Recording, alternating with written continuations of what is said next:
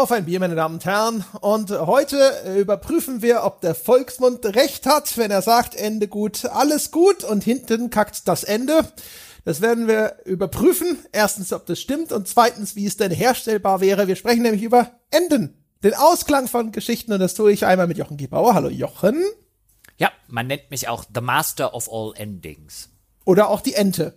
Ja, ich kack, nein, hinten kackt die Ente. Ja. Ja, ja genau. ja. Und äh, das, äh, das Ende dieser Vorstellung ist äh, Sebastian Stange. Hallo Sebastian. To be continued. Hallo. ah, oh, du bist das Sequel-Bait-Ending. Der Sebastian hat ein offenes Ende. Und das ist du, wir machen das so Personality-Fragebogen. Wenn du ein Ende wärst, welche Art Ende wärst du? Sebastian wäre Mass Effect 3. Du meinst, Sebastian ist, ist ich wie mir redlich ist ja- Mühe geben, alle hassen es und zähneknirschend mache ich es dann halt anders. Du, du kackst einfach auf alle drauf. Ah. Er hat sich schon gerade zugeordnet. Er ist das Sequel-Bait-Ende. Eben. Er ist so e- every Assassin's Creed Storyline oder sowas.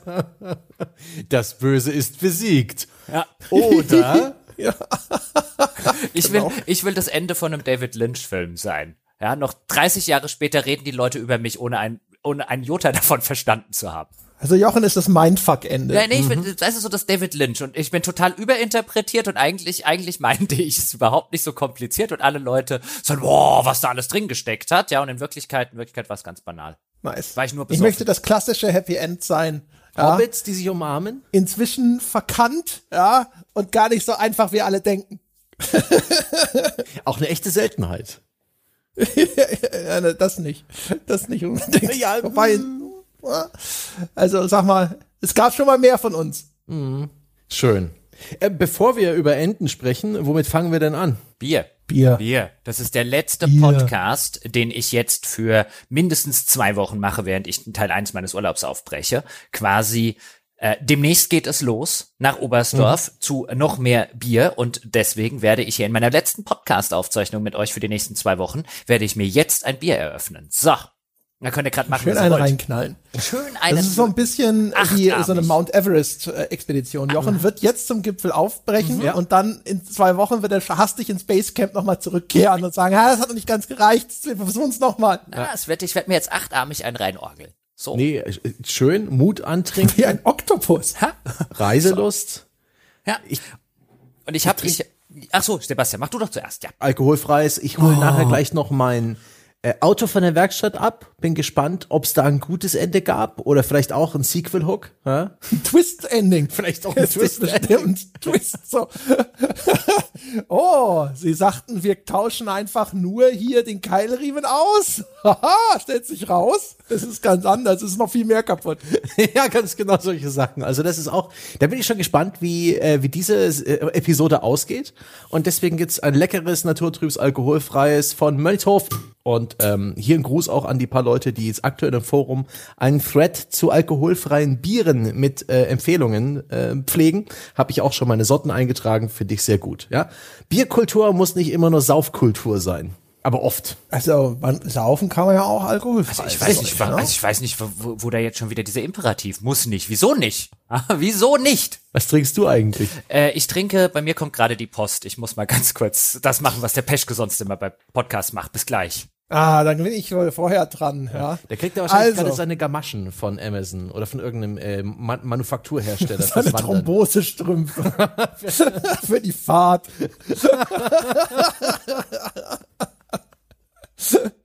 Vielleicht noch seine Schlafapnoe-Maschine. Und er hat sich so diese, diese speziellen, spezialisierten Sportsocken gekauft, wo auch linker Fuß und rechter Fuß markiert sind.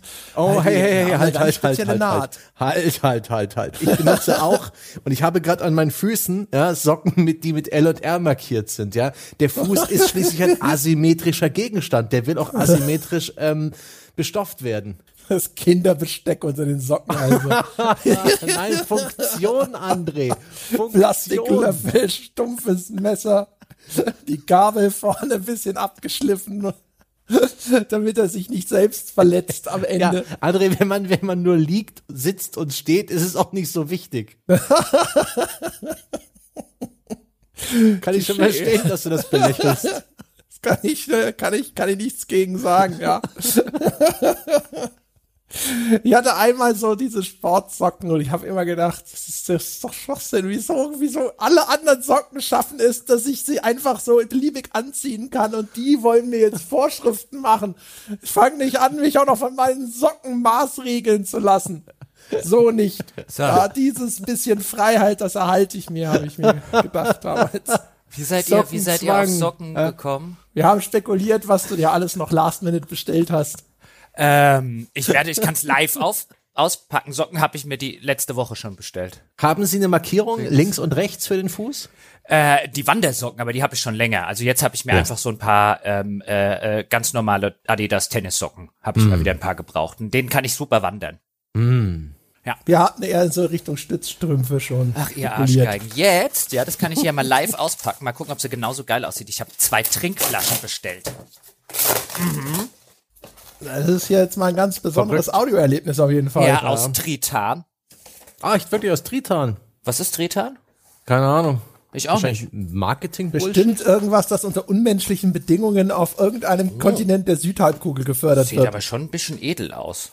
Hab einfach quasi genommen, was bei einem großen Versandhändler, der mit A anfängt, irgendwie die meisten und besten Kundenbewertungen hat. Ah, ja. Ähm, äh, bei. Tritan handelt es sich um Plastik. Cool. Das ich wollte ja auch keine aus Glas. Ist Mir zu schwer. Super. Ja, aber das, die wirken halbwegs geil. Super Sparrow. Die haben nett ausgesehen. Die sind so, haben so, haben so coole, knallige Farben und so. Und äh, fürs Wandern, für Hund und Herrchen habe ich dringend Findet dich wieder. die Bergrettung auch leichter. Ja, habe ich dringend wieder neue gebraucht. Sehr schön sind sie geworden. Äh, die habe ich noch bestellt. Genau. Wo waren wir? Bei Bier. Bei Bier, oder? Bier, Bier. Ja, genau, wir sind tatsächlich äh, noch nicht weitergegangen im Text. Du kannst quasi jetzt dein Bier enthüllen. Äh, ich trinke natürlich ein Hörerbier und zwar von einem ganz besonderen Hörer, der nur, Bier, nur mir Bier mitbringt und der heißt nämlich Falco. Ja, mit Nachnamen Löffler. Und Falco hat mir Bier mitgebracht das letzte Mal, wo wir uns gesehen haben. Und ich dachte natürlich, das muss ich im, im Podcast trinken, nämlich ein Vogelsberger Schöppchen.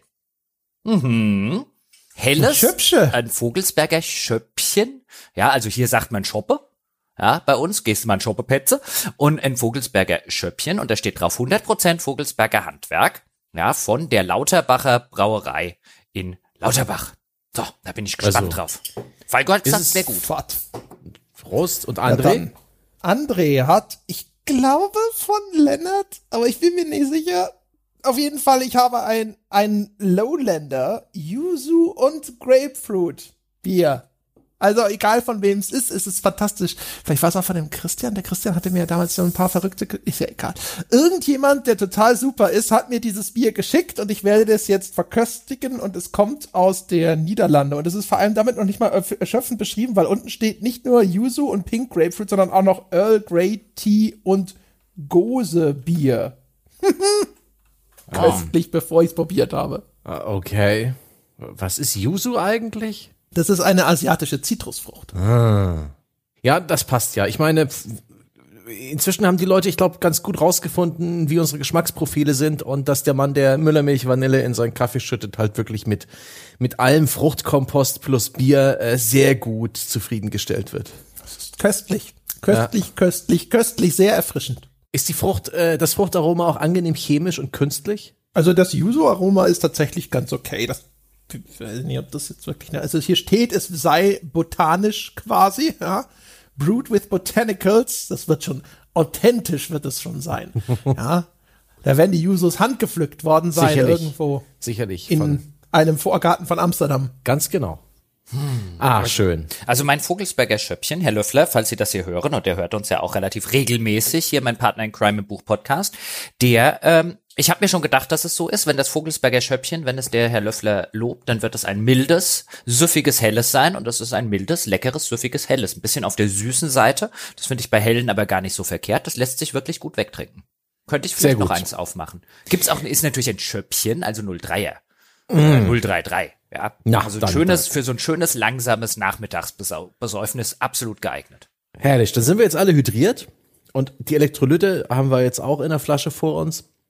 Fangen wir doch mal an, über das Thema zu sprechen, wa? Ich wollte dich noch fragen, ob du deinem Auto schon einen Namen gegeben hast. Das hatte schon einen Namen. Vom Vorbesitzer ist der Bierbomber. Das ist doch kein Name. Das ist eine Beschreibung.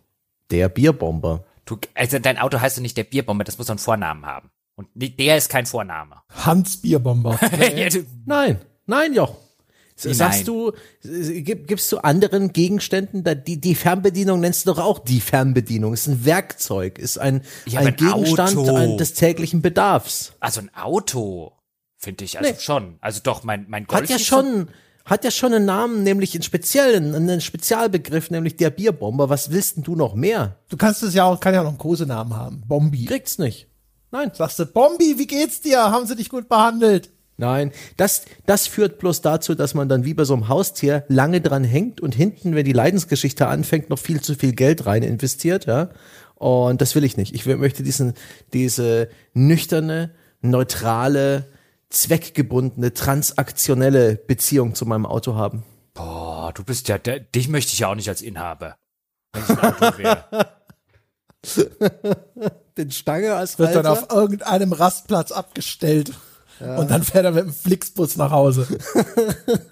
Ja, ja, ja, sowas in der Art. Aber das ist hoffentlich noch lange, lange hin.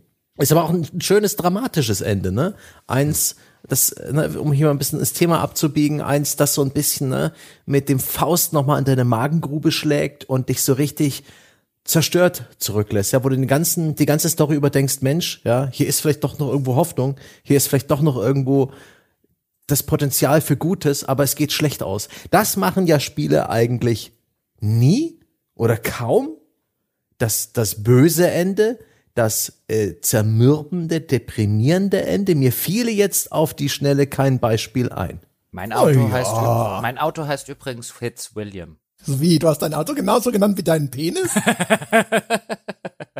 Hast du was dagegen? Beide sind klein, aber Fällt schnell. einem nur auf. Beide klein, aber schnell. Das will ich an der Stelle hinzufügen. Ähm, ja, nein, weil ich ein, ein, ein, eine Mini fahre, das ja ursprünglich mal ein englisches, also werden ja immer noch zumindest in England äh, gebaut und deswegen habe ich mir den englischsten Namen, der mir einfiel und den ich gefunden habe und das war Fitzwilliam.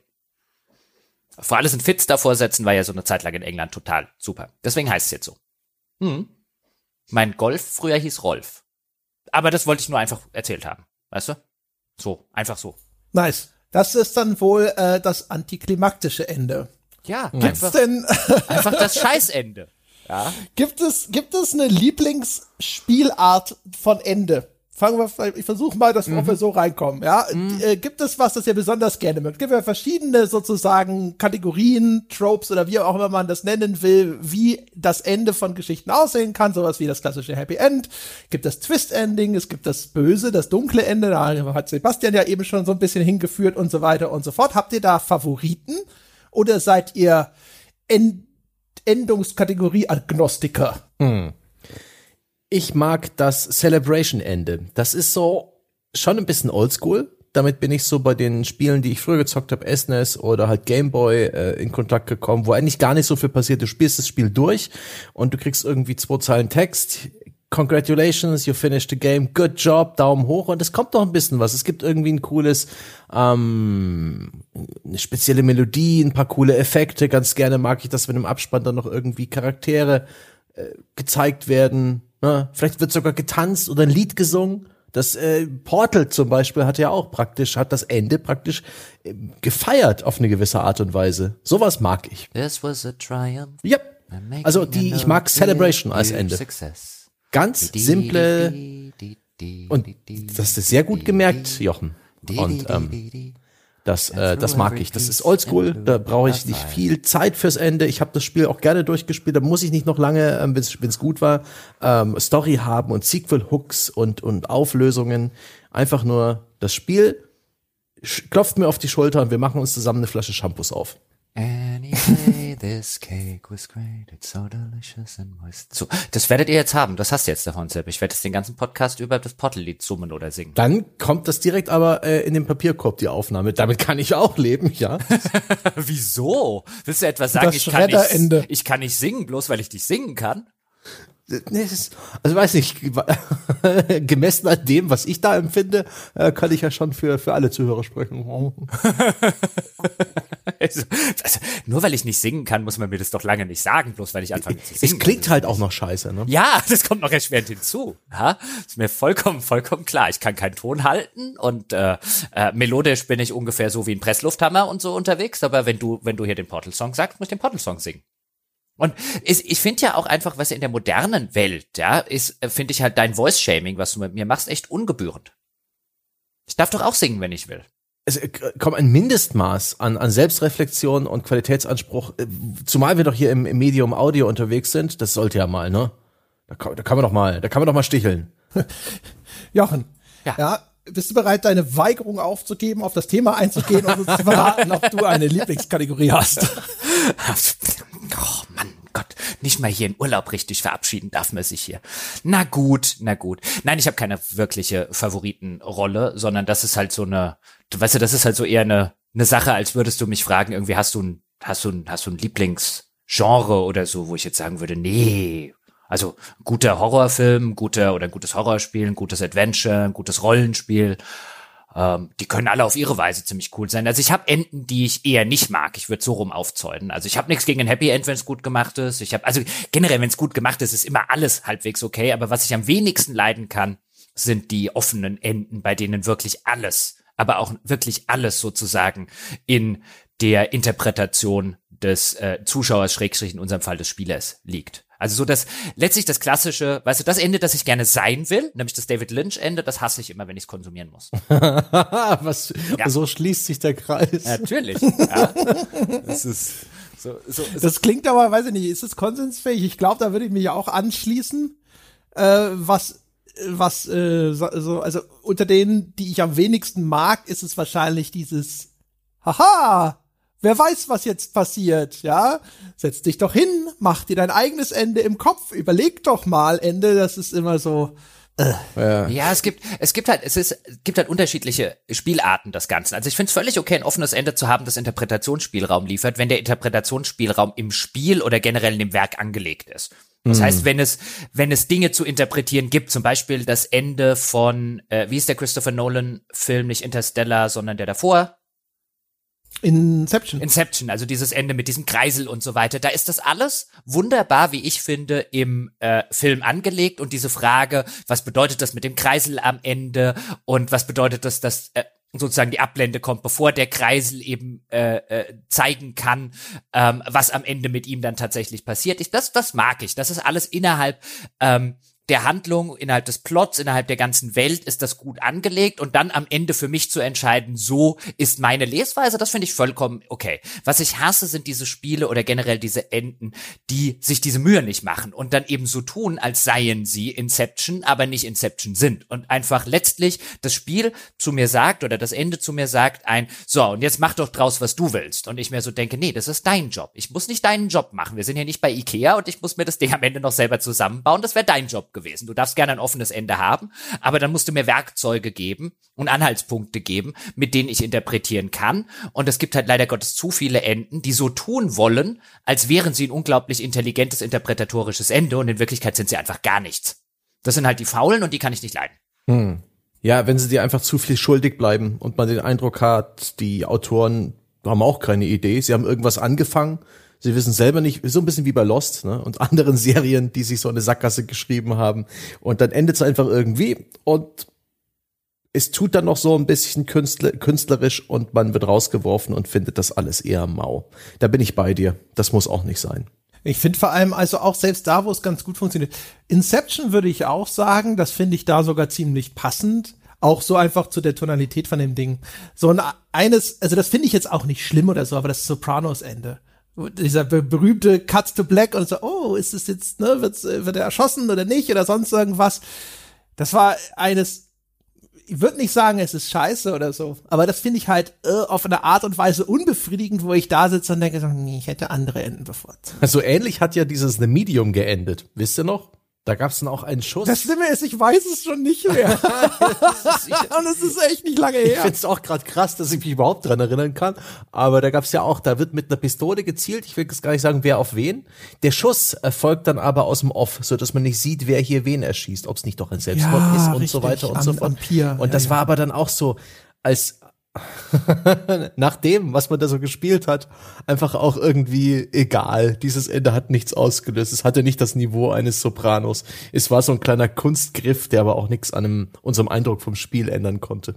Ja, ich finde halt, also ein Ende sollte sich halt irgendwie, finde ich, einfügen auch in das, was vorhergegangen ist. Ne? Ich finde so die Bewertung von dem Ende hängt ja. halt einfach immer mit dem zusammen, was als Story vorweggegangen ist. Mhm bei manchen Sachen sitzt du da und denkst dir so, okay, also jetzt mal so als, als stumpfes Beispiel, diese, diese bösen Enden, die sind ja gerade im Horrorfilm mhm. oder auch in den, in, im Horrorbereich sind die stark verbreitet. Am Ende von Nightmare in, äh, in Nightmare on Elm Street, ja, denkst du, alles klar, alles überstanden und dann, oh, Freddy Krüger lebt doch noch. Und das gibt's ja bei Spielen ganz genauso. Das Ende von Outlast zum Beispiel. Ich spoilere das jetzt nicht, aber das ist halt auch so ein typisches Horrorfilm-Ende. So, ist das Böse besiegt? Oh, oder? Ne, kommt mhm. unser Held davon? Sieht nicht so aus und solche Geschichten. Ähm, da finde ich es passend, weil es dann halt häufig auch in die Tonalität des Genres reinpasst. Und ich finde aber umgekehrt an manch anderer Stelle, wo sowas dann zum Einsatz kommt, ja, oder auch wo die offenen Enden zum Einsatz kommen, denke ich mir so, hm, das war vorher alles ziemlich explizit ausgeführt und ich weiß nicht, warum wir jetzt hier mitten im Satz aufhören zu erzählen, weil so wirkt das ja, finde ich, dann häufig. Mhm. Wenn so ein offenes Ende wirkt, finde ich, wie wenn jemand sagt, alles klar. Und da, was passierte dann? Ja, er ging zur Tür und du, ja, und, und wenn du mit jemandem redest und der sowas macht, dann wird dir das halt auch in den allermeisten Fällen auf den Nerv gehen und auf den Sack gehen. Und es wird nur ganz wenige Fälle geben, wo das jemand macht und du denkst, ah, das passt ganz gut. Mhm. Aber die sind, diese wirklich ganz abrupten Enden sind gar nicht so schrecklich vertreten. Im Videospielbereich sehe ich sehr, sehr viel öfter die, die Spiele, die enden damit, dass eine kleine Geschichte auserzählt ist, sozusagen vielleicht sogar bloß ein Prolog, aber dass ganz, ganz viele Punkte im Spieleuniversum, in dem Lore, in dem Konflikt, in dem du teilgenommen hast, einfach noch nicht ausgestanden sind, vielleicht auch nur angedeutet werden, so dass das Spiel dich rauslässt mit, okay, dein erstes Abenteuer ist überstanden, aber hier ist noch eine ganze Welt voller Möglichkeiten. Das geht natürlich auch rein in Sequel-Hook, aber das hinterlässt mich auch immer so ein bisschen, bisschen ernüchtert, bisschen frustriert, wenn man bloß sozusagen gerade so das Gefühl hat, anzufangen. Und dann sagt das Spiel, okay, das reicht. Hm. Ich hatte bei diesen äh, Enden, die so irgendwo im Nichts mhm. verlaufen oder sowas, hatte ich vorher mal gegoogelt, weil mir eigentlich auch im Spielebereich so gut wie nichts eingefallen ist. Ich bin, habe, habe in einer Liste gesehen, Knights of the Old Republic 2. Weiß ich, das kenne ich nicht, aber vielleicht weiß Jochen, Jochen, du kennst das bestimmt. Mhm. War das ein Ende, wo man hinterher dachte, so, Moment mal, wieso ist das hier zu Ende? Da gibt es doch noch, wo sind diese Plotfäden? Wieso wurde da nichts so gesagt? Also Knights of the Old Republic 2 hatte kein Ende. Aber das ist eines aus der, also es hatte ein Ende, also so strukturell, weil irgendwann war es fertig, aber es hatte nicht wirklich ein Ende. Und das lag daran, dass damals Obsidian, die das da damals gemacht haben als Auftragsarbeit, von LucasArts gesagt gekriegt haben, das kommt jetzt raus. Und dann hat Obsidian gesagt, aber wir sind noch nicht fertig. Und dann hat LucasArts gesagt, das kommt jetzt raus. Und dann hat Obsidian gesagt, aber wir sind doch noch nicht fertig. Und dann hat LucasArts gesagt, welchen Teil von das kommt jetzt raus, habt ihr nicht verstanden. Und dann kam das raus und dann war das nicht fertig. Und dann war das Ende halt vor allen Dingen einfach nicht fertig. Da gibt es ja in der Zwischenzeit einen Restoration Mod oder Patch, so dass man unter anderem auch Sachen, die halt viele Sachen, die rausgestrichen waren und teilweise die auch mit dem Ende zu tun haben. Ähm, es zumindest, es macht es immer noch nicht gut. Also da fehlt einfach zu viel, das auch gar nicht erst entwickelt worden ist, dass du jetzt auch nicht restoren kannst. Das ist ja Content, der da ist, der aber nur im fertigen Spiel nicht ist, ähm, weil er buggy war oder weil er noch nicht zu Ende entwickelt war und den man deswegen quasi deaktiviert hatte in der normalen Fassung. Und das normale Ende ist halt einfach, also Knights of the Old Republic 2 ist ein tolles Spiel und das letzte Drittel ist halt ein hanebüchener äh, Käse letztlich. Also es geht da, und da spoilere ich jetzt ein bisschen, ich meine, das Ding ist alt genug, ähm, da geht es mehr oder weniger darum, äh, das ist das typische Ende, die oder der, von dem du am Anfang die ganze Zeit gedacht hast, es sei dein Freund, ist in Wirklichkeit dein Ernstfeind. Also die Sorte, mhm. die Sorte Ende. Und da handelt es sich um Kreia, die ähm, äh, am Anfang dir so als die gute, nette Jedi-Meisterin unter den Arm greifen will. Und am Ende entpuppt sie sich als der böse, böse Sith, gegen den du eigentlich die ganze Zeit angetreten bist. Und die ist die ganze Zeit auch dabei. Das ist eine deiner Begleiterinnen. Das große Problem dieses Spiels ist nicht nur, dass das Ende untererzählt ist, sondern auch, dass du den Plot-Twist als einigermaßen erfahrener äh, Spieler, Schrägstrich, äh, äh, Connoisseur von Literaturfilmen, TV-Serien, was auch immer, halt sowas von acht Meilen gegen den Wind riechst. Und dann ist er halt einfach, weißt du, wenn ich halt nach, nach mehr oder weniger fünf Stunden denke, die ist nie im Leben gut. Ja. Und das ist auch, und, und, und dann basiert das aber halt alles auf dem Twist, der auch noch schlecht erzählt ist, weil halt einfach dem Entwickler die Zeit gefehlt hat, ist das halt wirklich eines der schlechtesten Enden der Spielegeschichte, die ich je erlebt habe. Ja. Okay. Das war wirklich im Ur-Vanilla-Zustand ist das eine absolute Katastrophe. Inklusive extrem vieler Sachen, die einfach keinen Sinn ergeben. Weil vorher die Sachen, die dazu gedacht waren, dass die dann darauf hinleiten, die waren halt nicht im Spiel. Ja.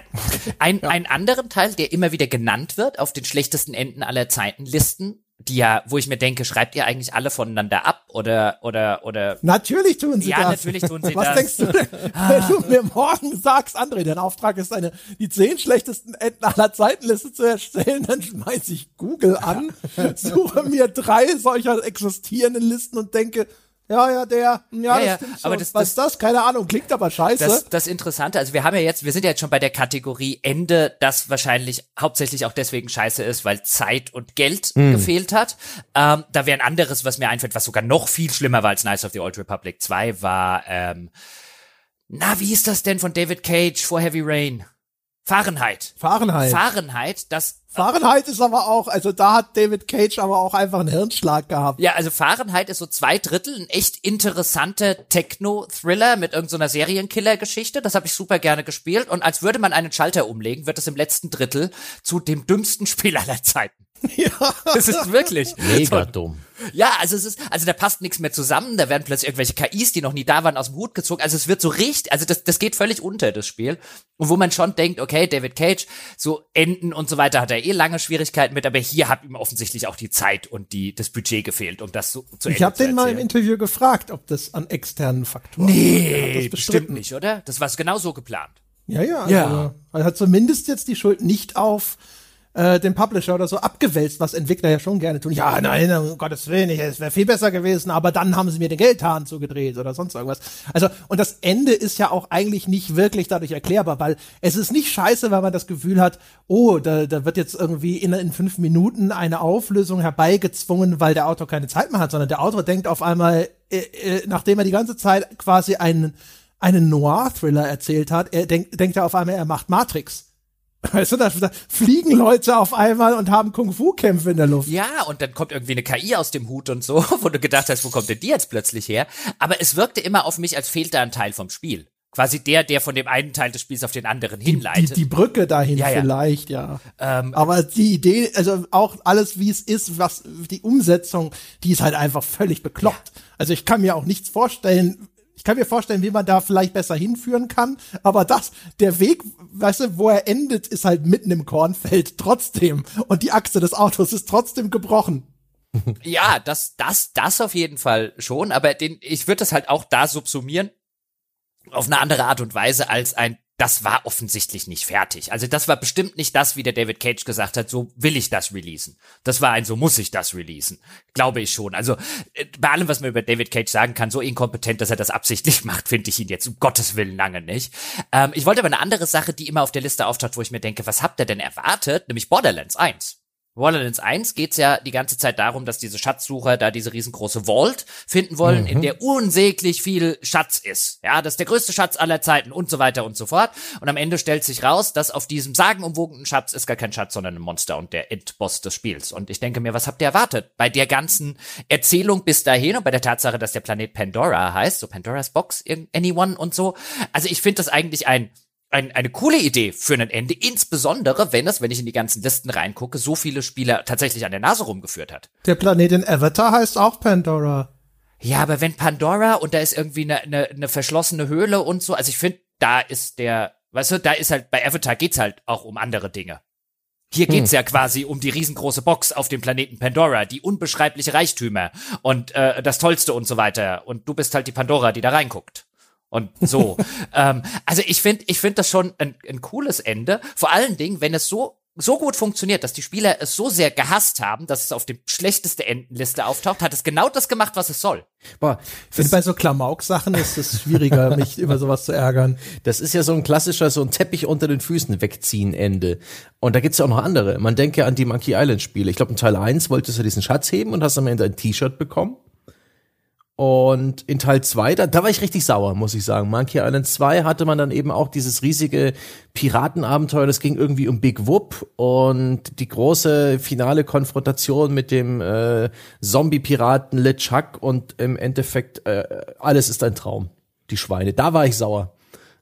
Vor allem. Alles ist ein Traum, die, die beste Endtrophy. also wirklich, da, da hätte ich, da hätte ich den allen eine feuern können. Zum einen, weil es halt wirklich einfach so ein abrupter Bruch war für mich. Das war für einen Gag das ganze Ende zu opfern und vor allen Dingen äh, alles, was in Monkey Island passiert ist, als unecht, als, als Traum, als äh, irreal darzustellen, sozusagen auch meinen ganzen Spaß, den ich an dem Spiel hatte, die Freude an dieser Spielwelt für ungültig zu erklären, nahm ich ihm sehr übel. Natürlich fängt dann Monkey Island 3 an äh, und, und stellt das Ende des zweiten Teils wieder komplett auf den Kopf. Haha, ja, Humorspiele haben es da wirklich sehr viel einfacher, ähm, aber das war, da weiß ich noch, da war der junge Sebastian Stange nicht amüsiert. Also alles ist nur ein Traumende, gehören auch die zuständigen Autoren sofort mehrfach mit einem Rohrstock auf die nackten Hoden gehauen. Außer Driver San Francisco. Das hat von Anfang an gesagt, das ist alles bloß ein Kurmatraum. Es ist das einzige Rennspiel mit guter Story und es hat auch ein schlüssiges Ende. Aber das, das ist, ist, wirklich ja, ein. Das hat ja, das hat ja berühmtermaßen. Ähm, äh, ich erzähle jetzt einfach diese kleine Anekdote, weil ich sie so fantastisch finde letztlich. Es gab eine, ähm, gab eine lange, lange laufende in den USA ähm, Krankenhausserie namens St. Elsewhere. Ähm, die heutzutage eher berühmt dafür ist und darüber habe ich sie auch gefunden, weil sie eines der äh, für das US-Publikum katastrophalsten Enden hat. Die kennt man hier quasi nicht. Also ich habe von der vorher auch noch nie was gehört. Und die endet buchstäblich damit, nach sonst wie vielen Staffeln, und das war wie gesagt eine Krankenhausserie, dass man den, dass man einen autistischen Jungen sieht, der in einer, in, in so einer Schneekugel, ähm, also da, da hört dann die letzte Szene, hört in der Schneekugel auf, die ein autistischer Junge so wackelt. Und der autistische Junge, weißt du, der kommt auch im Kontext der Serie vorher vor, aber das Ding endet mit einem, das war alles nur die Fantasie eines autistischen Jungen. Ich mir gedacht habe, so musste man eine Krankenhausserie enden lassen.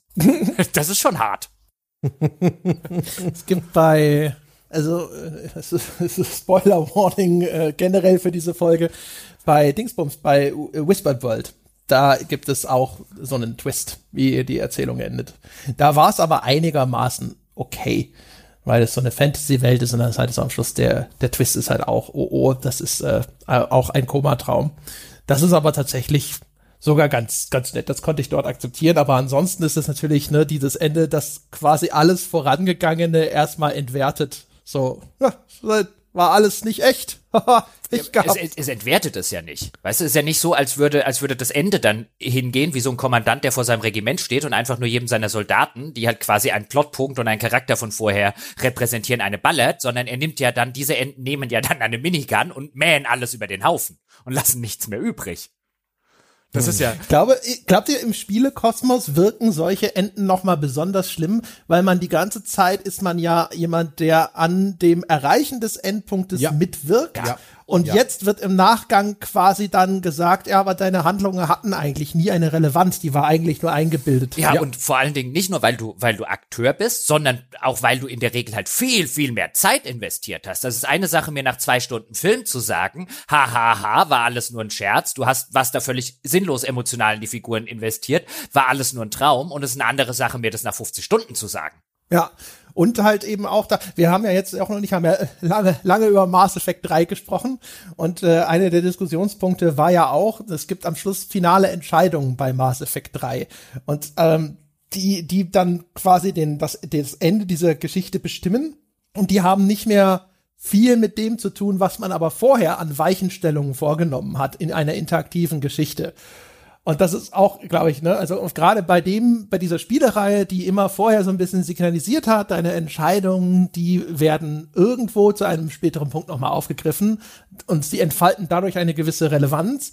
Da war dann die Aversion nochmal größer, wenn man sagt, jetzt am Schluss trifft man eine ganz andere Entscheidung. Hier, du, du darfst immer noch, ne, ne, sag ich mal, eine, eine Entscheidung treffen, die dann entsprechend, sag ich mal, große Konsequenzen nach sich zieht. Aber das, was du vorher gemacht hast, ja, das hat hier vielleicht da und dort mal die Rahmenbedingungen äh, ergeben, damit du zu dieser Entscheidung kommen kannst. Aber ansonsten, hm, ja, das war ja auch die, da, da, da kam ja dann die ganze große Diskussion natürlich auch auf, so von wegen, wer hat denn hier die Hoheit mhm. über die Geschichte? Und es ist schon schwierig, wenn du als, als, als Developer jahrelang den Spielern sagst, hier, deine Entscheidungen sind wichtig, du bist hier der entscheidende Faktor in der Galaxis und so weiter und so fort und dann am Ende da stehst, ja, aber ist doch unsere Geschichte können wir doch enden lassen, wie wir wollen. Ich meine, dass du dann, dass du dann, ähm, dass du damit dir sozusagen deinen Shitstorm hausgemacht hast, ist klar. Und ich würde sowieso generell sagen, wir müssten in dem Medium aufhören zu sehr und auch Entwickler sollten aufhören zu sehr in typischen Film- und Romanenden und so weiter zu denken, sondern ein interaktives Medium bedingt natürlich auch, dass du mit Enden anders umgehst, ähm, als das, äh, als das äh, vielleicht klassischerweise im Geschichten erzählen, im linearen Geschichten erzählen und im Geschichten erzählen ohne Interaktion äh, der Fall ist. Und ähm, dass ich da halt gewisse Sachen berücksichtigen muss. Also ein schönes Beispiel in der Hinsicht, einfach weil es total bescheuert ist. Also eines der schlechtesten Enden der, der, der Spielegeschichte hat Fallout 3. Hat das jemand von euch mal durchgespielt? Nicht durch. Hm. Ich erinnere mich an Standbilder. Weil Fallout 3 hat ähm, du musst dich am Schluss opfern. Du musst durch irgendeinen so radioaktiven, äh, durch so ein radioaktives Ding stampfen, um irgendwie Ventil zuzumachen. Auf jeden Fall, du musst dich opfern in diesem radioaktiven, was weiß ich noch, was genau es gewesen ist. Ähm, und das total Sinnloseste ist, ich stand da und das Spiel will, dass ich mich opfere, weil es will am Ende, will sozusagen die Geschichte erzählen, ein, ja, du musst jetzt halt dein Leben geben für das restliche Ödland. Das haben die Autoren beschlossen. Und ich stand da und ich habe einen, neben mir stand ein Supermutant, die sind immun gegen Radioaktivität. Der hätte da einfach, ich hätte einfach sagen können, Fox, gehst du mal bitte da vorne hin und machst das Ventil zu. Und dann wäre hingegangen, hätte das Ventil zugemacht. Und ich hatte einen äh, von der Brotherhood of Steel in Rüstung dabei, die ebenfalls keinen Schaden von irgendwie radioaktivem Zeug kriegt aber ich musste mich opfern. Und das war halt so ein typischer Fall von, das Spiel, die Spieleautoren raffen nicht, dass sie ein Spiel sind. Ja, und ja. dass im Kontext dieses Spiels überhaupt keinen Sinn ergibt, dieses Ende zu machen. Aber das war super. Haben sie das nicht in einem DLC dann Doch, wieder, die haben es dann äh, in Broken Steel, haben sie es, glaube ich, hm. haben sie es dann, glaube ich, gemacht. Aber die Tatsache, das erstmal rauszubringen, ja, also ich stand da wirklich mit Forks und Star Paladin Cross hieß der, glaube ich, und die beiden müssen sich angeguckt haben, ja, wenn ich unbedingt umbringen will, ich wäre auch für ihn hingegangen. Hm. Oh, ja. Ja, dieses Sorte Spiel äh, hat auch oft noch äh, im Vorfeld einer Berichterstattung auch noch irgendwie so tolle Kennzahlen wie der Entwickler verspricht 40 verschiedene Enden, die natürlich auch dann äh, sehr schnell ähm, für bare Münze genommen werden. Die Erwartung das Restaurant mit 40 verschiedenen Gerichten über fünf Nationen. das ist dann, ja, da ist die Enttäuschung vorprogrammiert. Ja, das war auch was, also was früher bei mir echt total gezogen hat. Also ich meine, ich kann mich noch erinnern, ich glaube, ihr hattet das neulich auch mal in einem Altbier oder so besprochen, dass äh, das Blade Runner, das wurde mir ja damals auch so verkauft von Westwood, als so ein Spiel mit tausenden von verschiedenen theoretischen Enden. Und dann habe ich das gespielt und habe festgestellt, okay, das, was es machen muss, um dazu zu kommen, macht es zu einem schlechten Spiel für mich. Und ähm, ich finde, du brauchst nicht, also es kommt aufs Spiel an, weißt du, je linearer das Spiel, desto vernünftiger finde ich ein Ende. Weil aus Linearität über Interaktivität direkt am Ende auszubrechen, sorgt häufig dafür, dass es sich irgendwie komisch anfühlt.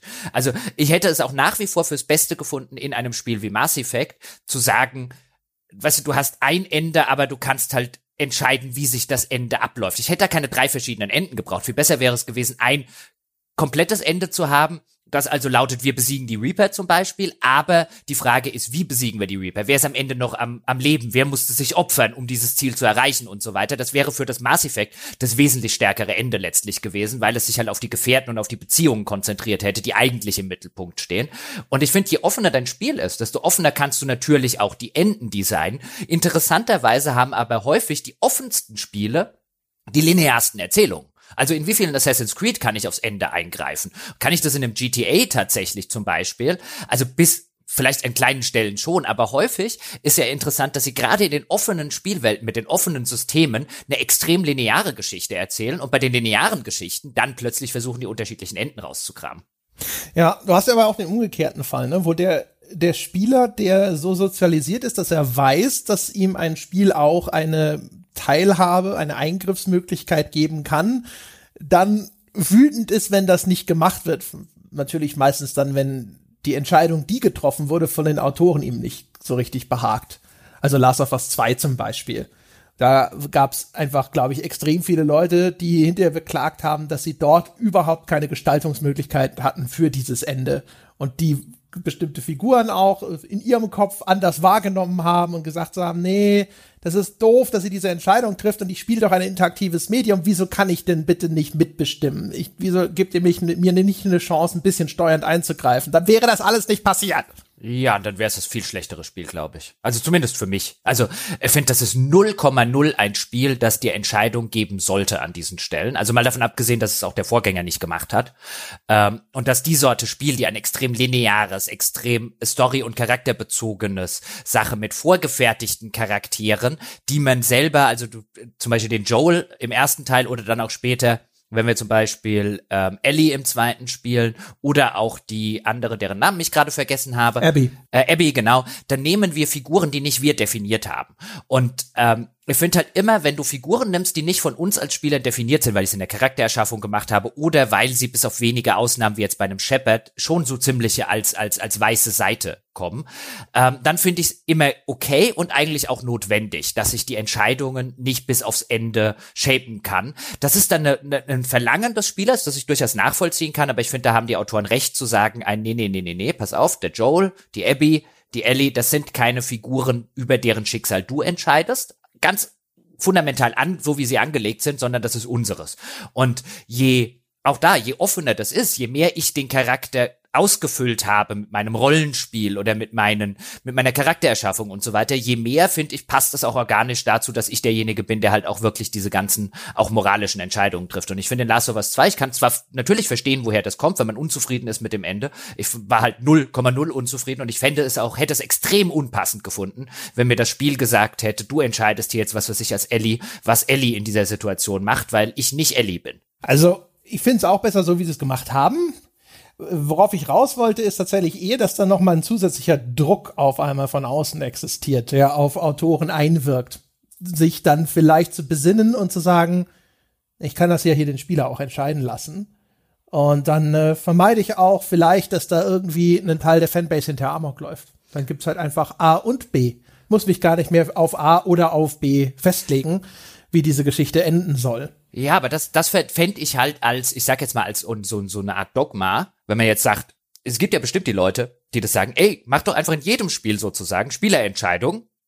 Und das macht es ja dann per se besser. Und dann würde ich sagen, nein, das wird viele Spiele per se schlechter machen. Allein die Tatsache, dass die Wahlmöglichkeit da ist und dass das Spiel äh, will. Nicht jede Wahlmöglichkeit ist ja gut. Und ich finde gerade in so einer Erzählung wie Last of Us finde ich es absolut notwendig, dass mir nicht die Wahlmöglichkeit gelassen wird. Das wird das, ähm, wird das Spiel für mich deutlich entwerten und, äh, und deutlich schlechter machen. Und ich finde, finde hier muss man, das ist halt so ein Fall, wo man sagen muss, das kommt echt aufs Spiel an. Und ich würde als Daumenregel, nicht als, als, als totalitäres Dogma, als Daumenregel sagen, je offener dein Spiel und dein Protagonist ist, desto offener, finde ich, kannst und solltest du auch mit den, äh, mit den Entscheidungen bis hin zum Ende mit deinem, deinem, deinem Spieler und deiner, deinem, deinem Plot einfach sein.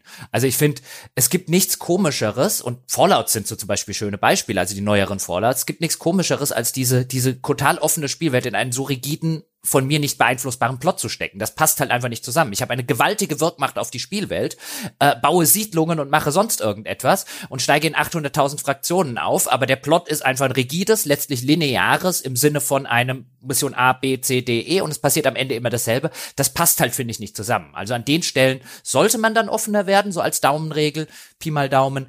Ähm, während je linearer das ist bei einem Last of Us zum Beispiel ähm, und je, je, je vorgefertigter die Figuren sind, die ich spiele, letztlich spiele ich ja nicht Ellie, sondern ich spiele quasi eine Woche im Leben von Ellie und vor ihr, davor ist schon was passiert, nämlich ein ganzes Spiel zum Beispiel, wo ich nicht Ellie gespielt habe, da finde ich es halt einfach unpassend. Und das ist, finde ich, glaube ich, eine ganz gute Pi mal Daumen-Regel, sich einfach zu überlegen, was habe ich denn strukturell für ein Spiel und einfach das Ende an die Struktur schon mal meines Spiels zu orientieren. Ich glaube, ich würde sogar insgesamt eher sagen, die äh, es geht, es gibt einfach zu stark einen Hang dazu, den Spieler mitbestimmen zu lassen. Und man macht sich damit ja automatisch mehr Probleme. Ne? Also man muss diese Entscheidungen dann berücksichtigen. Sie brauchen mhm. eine gewisse Relevanz. Man muss auch eine Erzählung haben, die auf äh, einen Entscheidungsknotenpunkt zusteuert, der dann interessant genug ist. Muss beides vernünftig ausstaffieren. Ich habe immer das Gefühl, ich würde mir einfach mehr Mut zu einer linearen Erzählung wünschen und auch mit ausdefinierten Charakteren, nicht irgendwie einfach hier, denk dich da rein, du bist das selber. Das erscheint mir wertvoller und vor allem es minimiert zumindest nochmal so ein bisschen die Fallstricke, die sowieso schon vorhanden sind, eine gute Erzählung irgendwo hinzulegen. Hm. Ich muss auch sagen, ich habe selten irgendwo gedacht, oh, hier hätte ich mir aber mehr Freiheit beim Ende gewünscht. Also gerade wenn du jetzt Open-World-Spiele nennst, Jochen, die vielleicht auch ein bisschen mehr Freeform-Gameplay haben oder irgendwas so sandboxige Rollenspiele da, selbst da vermisse ich es nicht und ich war eigentlich immer ganz zufrieden mit offenen Enden. Ich empfand es im Gegenteil schon irgendwie manchmal als ein bisschen zweifelhaft, auf welche Art und Weise eben diese interaktiven Enden, die mit denen sich der Entwickler ganz wunderbar im Vorfeld brüsten kann, halt ausgeformt werden. Es gab da dieses Spiel, hieß das Until Dawn auf der PS4? Mhm. Dieses, dieser Slasher-Film? Dieser Slasher-Film, der interaktive, mit so ein bisschen ja. Action-Adventure-Gameplay-Light. Der war ganz witzig. Aber der hat eben auch als große Marketing-Message, ihr seid eine Gruppe Jugendlicher, im Schneesturm und da passiert Monströses, ja, und ähm, das ist voller Twists und Turns und jeder kann sterben, ja. Und wenn da jemand stirbt, dann geht das Spiel einfach weiter. Und okay, das ist eine geile Prämisse, ja, dieser interaktive Horrorfilm. Aber letztendlich läuft das dann darauf hinaus, dass es zum Schluss des Spiels eine Action-Szene gibt mit ein paar Quicktime-Events, wo halt deine Kameraden sterben können oder nicht. Und das ist alles so, so eine langweilige Lösung, um, um praktisch das Versprechen einzuhalten. Ja, auf dem Papier stimmt das jetzt, was ihr uns alle versprochen habt.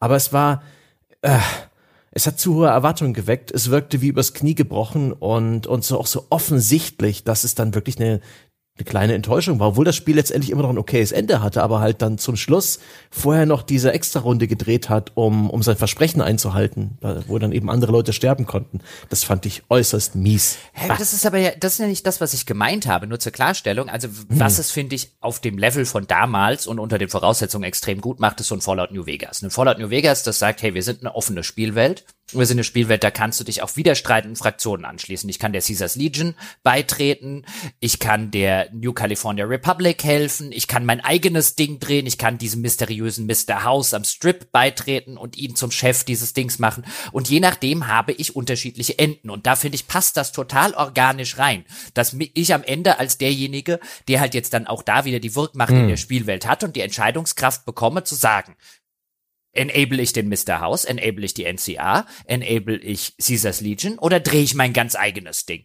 Und das ist cool. Und wenn ich da unterschiedliche Enden dafür kriege und in dem einen zum Beispiel den Präsidenten der NCA so ein bisschen à la John F. Kennedy Attentat ähm, aus der Ferne zum Beispiel mit einem mit einer Sniper erschießen kann, um mein Ende zu kriegen. Oder aber ich kann natürlich auch mit einem Raketenwerfer an die Sache rangehen, also bisschen weniger aller JFK.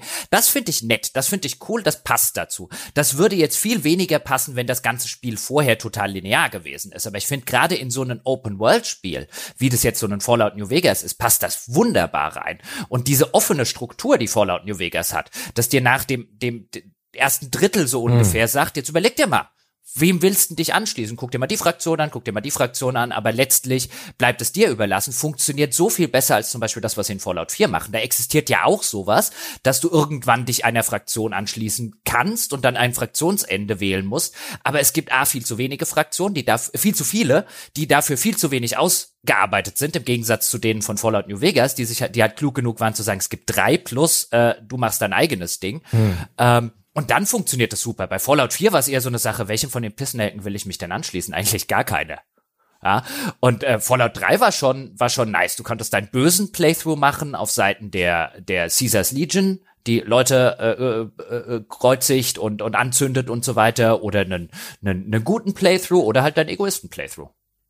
Und in solchen in so ein System finde ich passt das eigentlich sehr schön rein, dass du dass du eine große Wirkmacht äh, bekommst. Und die geben sie dir ja auch tatsächlich im ganzen Missions- und Quest-Design von Fallout New Vegas, wo es halt immer wieder eins ist, mach das doch wie du willst. Du kannst auch alle erschießen, du kannst auch friedlich lösen und so. Und in so ein System, finde ich, passt halt ein offenes Spieler, ähm, also offenes Ende im Sinne von einem, der Spieler kann entscheiden, wie es mit dieser Spielwelt weitergeht. Passt super. Und mich, mich hat zum Beispiel auch nie gestört, dass am Ende von Fallout New Vegas das Ende ist eigentlich das, was ich gespielt habe.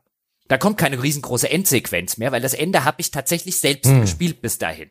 Und in meinem letzten Durchgang habe ich halt den äh, habe ich halt den Präsidenten Kimball, wie er heißt, habe ich halt umgelegt.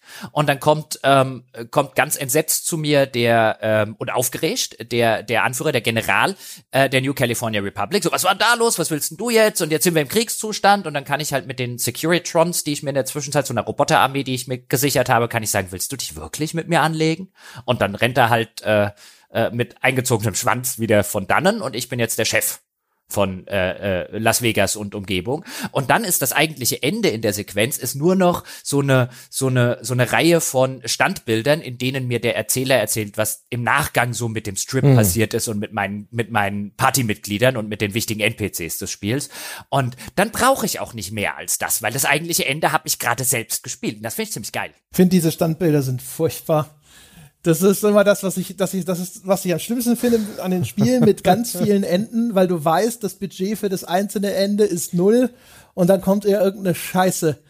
Und das finde ich immer frustrierend. Nee. Selbst wenn mich das eigentliche Ende nicht mehr interessiert, wenn ich da sitze und das Gefühl habe, das wird jetzt nochmal hier, guck mal, das haben wir hier billig nochmal hingeschissen, weil ne, wir müssen noch 30 andere Enden machen. Ja, aber das, ist, das ist ja kein Ende. Das ist ja, Moment, das ist ja der Teil, warum es mich hier überhaupt nicht stört. Das ist ja wie in irgendeinem Film. Der Film geht zu Ende und dann kommen nochmal diese Einblendungen, was mit fünf Charakteren danach noch. Ja, es ist eher so der Epilog. Genau. und der stört aber, mich bei Fallout. New Vegas stört er mich null. Wenn das tatsächlich das Ende ist, ein bisschen wie bei Mass Effect dann teilweise im Extended Cut, dann stört's mich auch. Das hat nicht das Ende zu sein, aber das Ende in New, Ve in New Vegas zum Beispiel habe ich gerade selber gespielt und dann finde ich es cool als Epilog. Was ist denn passiert, nachdem ich quasi das Spiel abgeschlossen habe? Und das finde ich cool. Aber es endet halt dann auf so einer Billo-Note.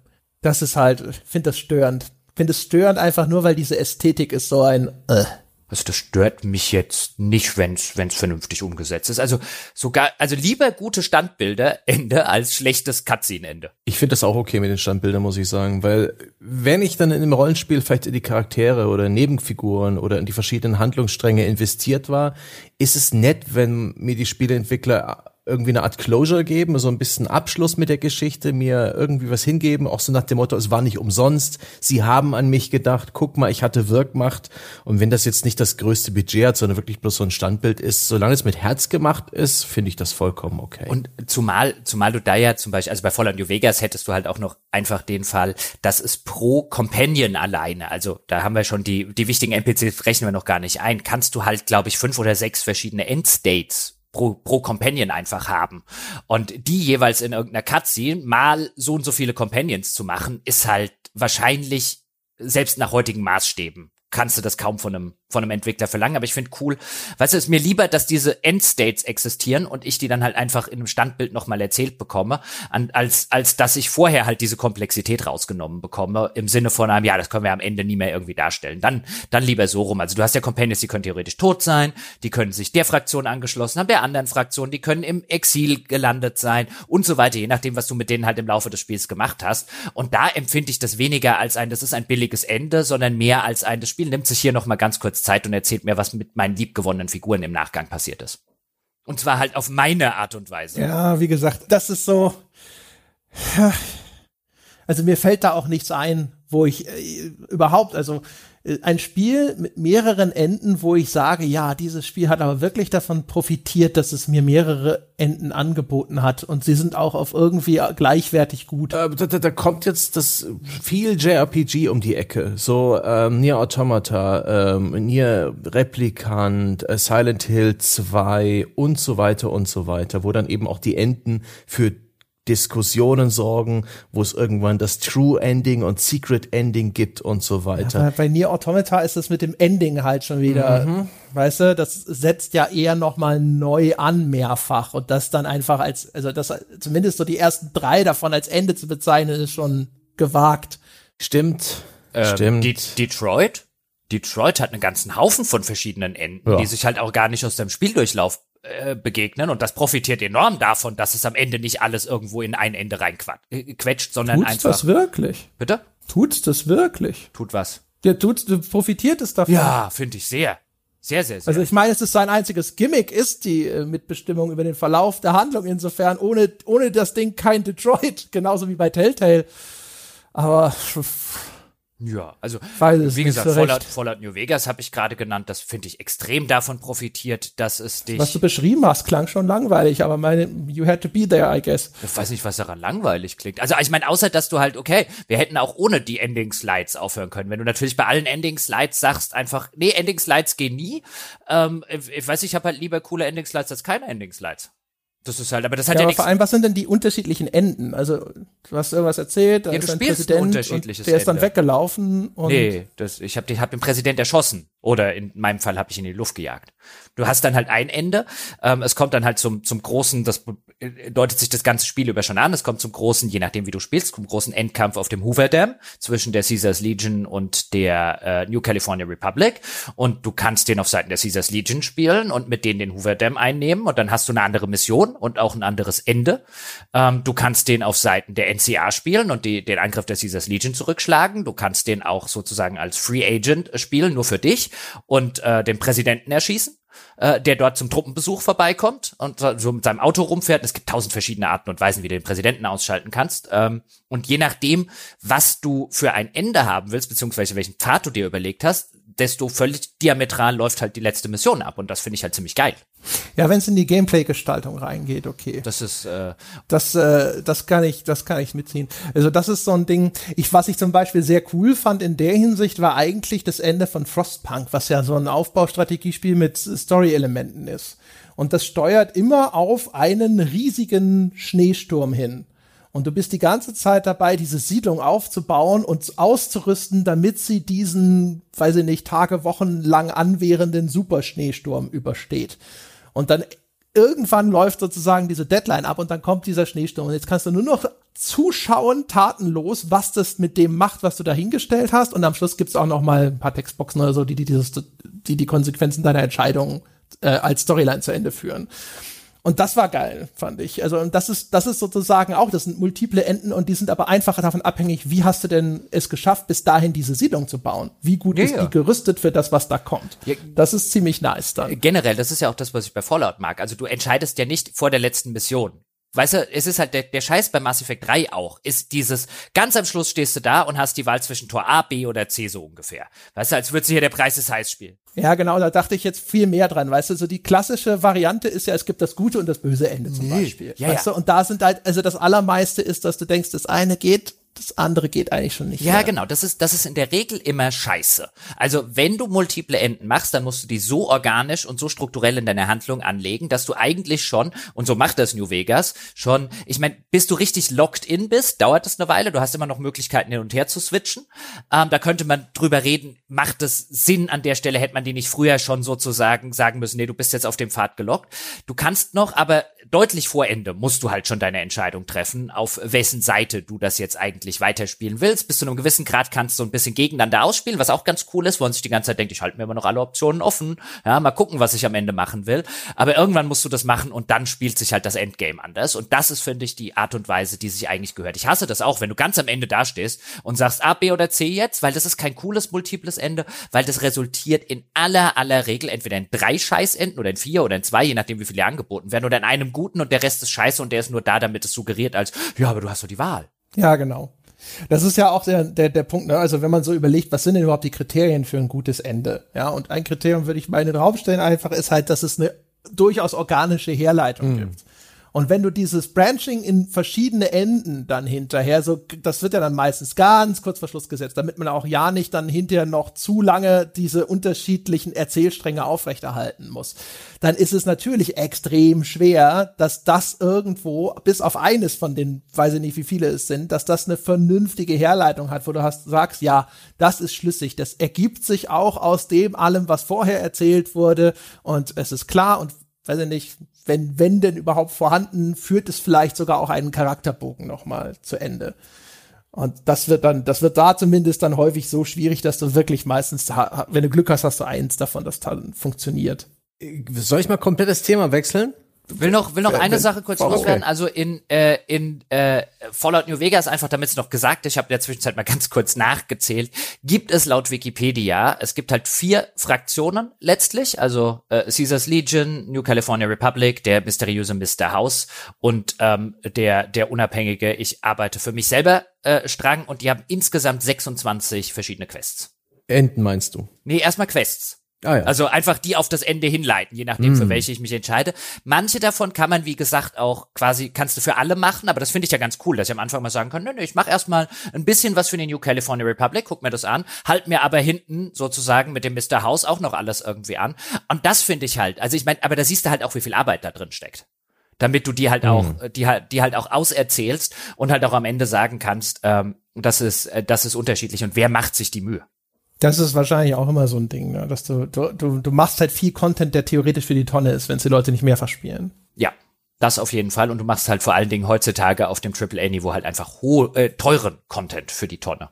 Das war bestimmt auch in äh, äh, zu Zeiten von einem Fallout New Vegas noch ein bisschen anders zumindest. Heutzutage würdest du ja sagen, uiuiuiui, TV. Wenn du die Sorte, die Sorte Spiel und du machst, du machst, was weiß ich, 20 Stunden Content, den keiner sieht, der ist echt teuer. Ja, die, der Björn Pankratz hat sich mal auf so ein Business-Event bei mir ausgekotzt, habe ich ihn auch darauf angesprochen und der meinte, die 96 Prozent wählen immer die gute Variante. Trotzdem müssen wir immer noch eine böse Variante schreiben, bei jeder Quest. Diese, das ist, das ist der, der Druck, von dem ich sprach. Den muss man sich entziehen. Dass, äh, dass Rollenspielentwickler einfach mal sagen, fuck it, ja, ihr bekommt eine Auswahl. Wir haben doch echt Positivbeispiele, wo Entwickler hingegangen sind und gesagt haben, okay, das ist die Hauptfigur, die habe ich definiert, die ist so und so, die spielt sich so, die macht das, die trifft diese Entscheidung, Ja. mit der passiert das. In JRPGs ist das in der Regel immer festgesetzt. Die westliche Tradition ist da oftmals ein bisschen flexibler. Aber, aber, Aber es hat da- ja auch eine, es hat ja auch eine Wertigkeit. Also selbst wenn ich, ich bin ja normalerweise äh, Johnny Good Shoes in jedem Spiel, das ich spiele, aber es hat ja schon eine Wertigkeit, wenn ich da sitze und die Entscheidung treffen kann und sage, nein, ja, ich will doch nicht böse, ich bin immer gut. Ich bin einer von den 96, aber die Tatsache, dass das andere da ist, ist ja nicht schlecht. Das hat ja, äh, hat ja quasi eine inhärente Wertigkeit dadurch, dass ich es nicht wähle. das, das Ding ist halt, ich weiß es nicht. Ich finde, es hat halt aber auch den Nachteil, weil ich immer da sitze und denke, nee, ich will eigentlich, mich interessiert jetzt beides, wie, wie das dann weiter verläuft und ich muss das immer entweder liegen lassen oder ich muss es nochmal spielen, habe ich auch keinen Bock drauf. Also, weiß ich nicht. Ich habe, das hat für mich auch immer einen Anteil von unbefriedigend. Ich glaube, beides kann schon gut sein. Was ich aber glaube, ist, dass häufiger wird die Wahl getroffen zu sagen, oh, der Spieler muss Dinge entscheiden können und aber die Ausführung ist meistens unbefriedigend. Es wäre besser gewesen zu sagen, ich definiere nur eines und mach das dafür gut. Ja. Ja, gerade gerade beim Ende würde ich sagen, wenn du wenn du halt wirklich dastehst und äh, die Tatsache hast, ein ich habe jetzt die ganze Zeit lineares Spiel gehabt mit relativ wenigen, wenn überhaupt mit Spielerentscheidungen an neuralgischen Punkten und jetzt gehe ich hin und gebe dem Spieler aber drei Enden, ist das in der Regel eine Scheißidee. Aber Das sind eh die beklopptesten Spieler, ne? die Ja, die ja. ganze Zeit gar nichts damit zu tun haben wollen, aber am Schluss dann so, ah, es gibt aber drei Enden. ja, ja, ähm, genau. Jochen, hast du äh, inzwischen das wunderbare Disco Elysium durchgespielt? Nein, Ach, schade. nein, Mass Effect kam dazwischen. Aber Ah. ähm, mal gucken, mal gucken, was was der Urlaub und so weiter so bringt oder nach dem Urlaub. Äh, das habe ich noch nicht. Aber du siehst ja auch da, ich meine, ganz kurz, wenn ich den Gedanken von André noch sage, bei den Ja, ja. Spielen, die sich vorher nicht die Mühe gemacht, also was heißt die Mühe gemacht haben, die vorher gar kein Interesse daran haben und es dann konsequent zu einem Ende zu Ende erzählen, sind ja häufig die, die du jetzt in den ganzen Top-Listen wiederfindest und die auch immer wieder in Foren und Communities, wo ich jetzt im äh, Vorfeld zu äh, der Folge mal ein bisschen geguckt habe, was, was sagen die Leute da draußen denn so, was geile Enden sind. Das sind in der Regel nicht die, wo man sagen kann, ein gib mir verschiedene. Weißt du, da hast du dann zum Beispiel das erste Red Dead Redemption. Man könnte auch das zweite Red Dead, wobei das ja zumindest noch ein bisschen Wahlmöglichkeiten lässt, könnte man jetzt drüber streiten, inwiefern war das notwendig. Aber es läuft auf was ähnliches hinaus zumindest oder auf was ganz, ganz ähnliches. Das erste Red Dead Redemption auch ganz notwendigerweise, ich meine, das haben wir schon bei einem anderen Podcast gespoilert, ist halt dieses, dass John Marston die ganze Sache nicht überlebt, aber immerhin noch eine kurze Zeit dann wieder mit seiner Familie äh, glücklich sein darf, bevor er in die Vergangenheit einholt. Aber das ist ja bei vielen Leuten auch völlig zu Recht als eines der besten Enden der Spielegeschichte verankert. Oder auch Last of Us 1, was man da immer und immer wieder sieht, wo du jetzt auch nicht unbedingt tausend Wahlmöglichkeiten oder so gehabt hast, sondern du hast halt eine Erzählung, die zu einem guten, für sie inhärent notwendigen Ergebnis gebracht wird. Und das ist meistens viel, viel besser und viel, viel geiler, als mir die Möglichkeiten zu geben zwischen zwei oder drei verschiedenen Optionen oder auch eine Bioshock Infinite zum Beispiel, ähm, mir die Wahlmöglichkeiten zwischen zwei oder drei verschiedenen Optionen zu geben und dann habe ich halt drei mittelmäßige Enden. Was, hm. was, was hat mir das dann gebracht? Also dieses, aber was es natürlich bringt, ist, du hast sofort in jedem Meinung Wertungskasten dort draußen hast du im Pluspunkt drei unterschiedliche Enden stehen.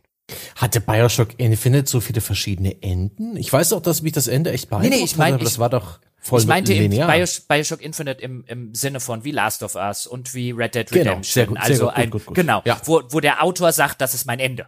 Mhm.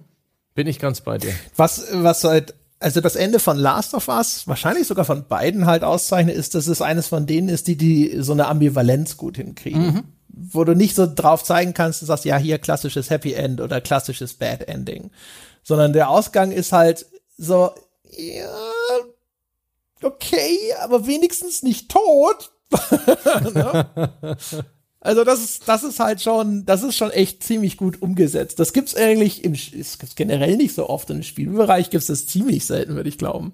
Ja, das so ein haarscharf ist und auch noch dich dazu animiert, nachher drüber nachzudenken, auch über die Motivation der einzelnen Charaktere und so weiter. Schon sehr gut. Echt nicht häufig. Wisst ihr, was ich auch überhaupt nicht leiden kann? Aber ich meine, das sollte keinen überraschen. Ähm, aber das sind Enden, also jetzt nicht auf narrativer, sondern auf Gameplay-Ebene, die der Meinung sind, da muss aber ein Bosskampf hin. Und man darf ein Spiel auch ohne Bosskampf enden lassen. Oh ja, das stimmt, ja. Man darf. Also man muss nicht, wenn man eine coole Idee für einen Bosskampf hat, aber dieses, ja, ja, ich weiß, ich weiß, das ist der Bösewicht, der schon die ganze Zeit aufgetaucht ist. Ich wusste schon die ganze Zeit, dass der Oberbösewicht ist. Und jetzt, ja, wann ist er? Ah, da ist der Bosskampf. Das heißt, das ist das Ende vom Spiel. Und nicht mal so, dass das halt einfach ein, ein Trope ist, was ich so häufig schon gespielt habe, sondern es wird auch gerne eingesetzt an einer Stelle, wo ich einfach sage, kannst du einfach zu Ende sein, Spiel? Ich will nicht noch einen Bosskampf. Der Bosskampf gibt mir hier an dieser Stelle nichts mehr. Ich will einfach nur, dass du aufgehört hast. Ich will jetzt wissen, wie das ganze Ding ausgeht, deswegen habe ich es noch gespielt. Aber dann ist dieses, ja, wir sind ein Spiel, wir brauchen einen Bosskampf. Nein, braucht ihr nicht. Vielleicht auch so ein, so ein Ding, ne, mit der, Teilhabe des Spielers, dass er jetzt auch noch mal eine große Herausforderung bewältigen muss, ne? Und damit der, also der Held überkommt so das mhm. finale mhm. Hindernis und du, die Teilhabe des Spielers sieht eben so aus, dass er jetzt noch mal ein großes Gameplay-Hindernis, eine große Aufgabe bewältigen muss. Ich finde es ganz nett, wenn Spiele das, wenn sie, wenn sie, wenn sie schon das machen, dass sie wenigstens danach das Spiel noch ein bisschen ausrollen lassen. Ich mochte sehr den spielbaren Epilog von Uncharted 4 in den Nathan mehr oder weniger in Rente geschickt wird, auf eine sehr sympathische, ähm, Happy Ending Art und Weise. Das Spiel endete halt nicht mit dem Höhepunkt und, und dem dramatischen Finale, sondern hat sich, ja, wie die letzte halbe Stunde von der Herr der Ringe Teil 3 im Kino, einfach noch ein bisschen Zeit genommen, äh, sich zu verabschieden. Und das fand ich echt gut. Ja, ich finde, so ein, so ein typisches Beispiel wäre jetzt das erste Bioshock, das eigentlich ein cooles Ende hat, wenn am Ende es den, den Twist aus dem Hut zaubert, aber dich dann nochmal gegen einen sinnlosen Boss antreten lässt, in einem sinnlosen Bosskampf und der macht das Spiel nur schlechter. Und der ist nur drin, weil es ein Spiel ist. Das wäre viel besser, wenn es vorher geendet hätte. Ja, das ist ganz furchtbar. Und auch ja. überhaupt, also wie es dann, das hat seinen Höhepunkt und dann setzt es auch noch mal so neu an. Das ist wie so ein stotternder Motor da an der Stelle. Und das ist halt schade, ne? Weil die Stelle vorher ist die, wo, an die sich alle erinnern und die halt auch echt cool ist und dann der Rest, den muss man immer so wegdenken. Ach ja, stimmt, und dann gab's ja noch den aufgepumpten Supermut. Ah, nein. Ja, und du merkst ja auch, wie wenig Interesse eigentlich der Ken Levine, also der der der Narrative äh, äh, Director of Everything bei BioShock, wie wenig Interesse der letztlich an diesem Bosskampf hat. Also dieses aufgepumpte Ding dort und so. Das ist ja, das ist ja beinahe, äh, was du, beinahe so ein Meta-Kommentar. Da hast du jetzt einen aufgepumpten Boss-Spieler ja, den ich einbauen musste, nur für dich, weil wahrscheinlich einer bei Take-Two gesagt hat, da kommt ein Bosskampf rein, den ich gar nicht haben wollte, so ungefähr. Also das, das, das wirkt ja beinahe noch wie eine Karikatur seiner selbst in, in diesem Spiel. Und das ist halt, das ist halt, finde ich, so das Paradebeispiel, aber nicht das einzige Beispiel von einem, da darfst auch ohne Bosskampf enden. Ja, ich äh, erlaube es dir, Spiel. Ich meine, wenn du einen coolen Bosskampf, eine coole Idee hast, ich finde nach wie vor Assassin's Creed 2, wo ich den Papst verhaue. Das ist geil. Ja, Bosskampf der Papst. Super. Ja, dann bitte mit Bosskampf, wenn mein Endgegner der Papst ist. Aber nicht jedes Spiel hat den Papst. das war echt gut. Wobei natürlich, wir, ne, wir haben inzwischen den Bosskampf häufig getauscht gegen noch endlosere Gegnerwellen zum Schluss. Das ist, ist nicht so viel besser geworden. das stimmt, ja. Oh man, jetzt erinnere ich mich gerade, wie beschissen das Ende von Assassin's Creed 1 war. Da bauen sie dieses Riesengeheimnis auf um diesen Animus und diesen Desmond, ja, der äh, der Barkeeper, der der entführt wurde und in diesem in diesem seltsamen Apartment gefangen gehalten wird und dann lösen sie seine Story nicht auf. Und die Story, äh, diese Geschichtsstory mit den Tempelrittern eben auch nur unbefriedigend. Das war alles so furchtbar. Das hat Teil 2 so viel besser gemacht. Da konnte man wenigstens einen Papst vermöbeln. Ja, Ah. also, also alles, was mich den Papst vermöbeln lässt, ist insta gut. Ja, würde ich auch, würde ich auch mit dem aktuellen machen, wenn ich mir angucke, was der so treibt. Aber das ist nur eine andere Geschichte. Aber Plague. Tale nicht gut finden. War das nicht auch so was Papstähnliches, was da man Ende Papst verhauen? Also Ich noch- glaube, weiter unten in der Hierarchie, glaube ich, so. Papst, Papst, Papst verhauen finde ich immer gut. Ja, und auch dem aktuellen gehören mal links und rechts auf die Backen gehauen, finde ich. Oh, Also, einem Papst Oh. auf die Backen hauen ist definitiv nie verkehrt. Ja, zumindest den letzten nicht. Und auch eigentlich den früheren nicht. Also da gab es wenige, die ich als gute Menschen bezeichnen würde. Ich meine, der aktuelle hat irgendwie quasi mehr oder weniger überführte Kinderschänder zu den höchsten, zu teilweise sein oder zu zumindest einen Haufen Leute, bei denen äh, gesagt wurde und bei denen man sehr genau wusste, ähm, äh, dass die zumindest angeklagt waren. Der Australier zum Beispiel hat ihn mit in, seinen in seinen engsten Führungszirkel genommen, also Leute, die halt verdächtig waren und zwar schwer verdächtig irgendwie mehrfach auf ziemlich perfide Art und Weise kleine Jungs missbraucht zu haben und also so jemand kann einfach kein guter Mensch sein. Ich meine, der in der Hinsicht der einzige Papst, den du in den letzten Jahren, ich hätte nie gedacht, dass ich das irgendwann mal sage, brauchen konntest, war der Ratzinger. Der hat nämlich wenigstens was gegen die Arschgeigen gemacht. Das war der einzige. da stecke ist ich es nicht so wie, wenn du als Kaufhausdetektiv den früheren Dieb einstellst, Jochen, weil der, der erkennt sie. Oh, oh, war das jetzt so ein, der Ratzinger war früher, schlimmsten Elche waren früher selber welche, oder was? Das will ich nicht sagen. Na, Aber de, dem hast du wenigstens, also tatsächlich, wenn du dich mal ein bisschen damit beschäftigst, war der derjenige, der die zumindest, wo du auch sagen könntest, zu wenig gemacht, natürlich, aber der hat die zumindest von entsprechenden Positionen abgezogen. Der Neue hat sie alle da wieder hinbefördert. Ich meinte, wenn du die auf diese Positionen beförderst, Ja, ja. weißt du, dann, dann sagst das ist dann so, wie du, wenn du sagst, so. hier, Ja, ja. hier. Ich weiß du nicht, weißt doch, du kennst die doch alle, du hast Ja, doch ja. die alle noch auf deiner Mailingliste. Das ist an der an der Stelle, äh, äh, weißt du, muss man muss man einfach mal dazu sagen, ja, auch auf die, weißt da- die katholische Kirche ist sowas wie, äh, äh, sollte man öfters mal darauf hinweisen, dass äh, jede andere Sache wäre längst eine kriminelle Organisation, die sich sowas ich wollte gerade sagen, es ist halt auch echt schwierig, äh, Chef der Mafia zu werden Ja, ja. und dann sagen die Leute, der war ein guter, cooler Also, Typ. also, also jedes andere mit diesem, mit diesem Background von, von organisierter Vertuschung, von organisierter Korruption und Korruption und so weiter wäre schon längst als kriminelle Organisation verboten worden. Und zwar zu Recht. So. Deswegen verhaue ich gerne Päpste. Mehr Päpste, bitte, Spieleentwickler. Fühle mich immer gut, wenn ich Päpste verhau. Ja, oder katholische Kirche-Shooter, ne? Ich habe ja nichts gegen Ich meine, ein- einfach mal so richtig, einfach mal so richtig dreckig, wieder mal so in Richtung Postel denken, ja? Ich hab einfach mal gegen- so ein so ein so ein Bischofssitz äh, niederschießen. Ja, so ein wobei da gibt's ja auch zumindest einige wieder, dieser, der, oder Kardinal, der, der Marx, der zurücktreten wollte und dann hat's der Papst nicht erlaubt und dann ist er doch nicht zurückgetreten oder so, wo ich sage, dann tritt halt Ja. wenigstens noch zurück. Aber immerhin mal einer. Er hat ja nichts gegen die Gläubigen in der katholischen Kirche. Weißt du, wer da halt immer noch seinen Halt findet und wer so sozialisiert und so weiter worden ist, das sind ja die Leute, die am meisten noch neben den richtigen Opfern natürlich, die leiden am allermeisten, aber die nächsten sind halt die, die auch drunter leiden. Ja, das sind, das sind die nächsten Opfer von denen. Die will ich nicht erschießen. Ja, hab nichts gegen jemanden, der halt immer noch aus welchen Gründen auch immer seine eigene Religion, spirituelle Sachen sonntags in die katholische Kirche geht und sagt, es gibt mir noch relativ viel. Äh, ich habe was gegen diese organisatorische Scheiße, die dort an der Spitze abläuft. Die gehören alle in den Knast gesteckt. So. So. Aber wirklich, also der Papst gehört hier nicht auf Staatsbesuch, der gehört sofort eingeknastet. Zusammen mit dem ganzen oberen Zeug da, was im Vatikan rumkreucht und fleucht.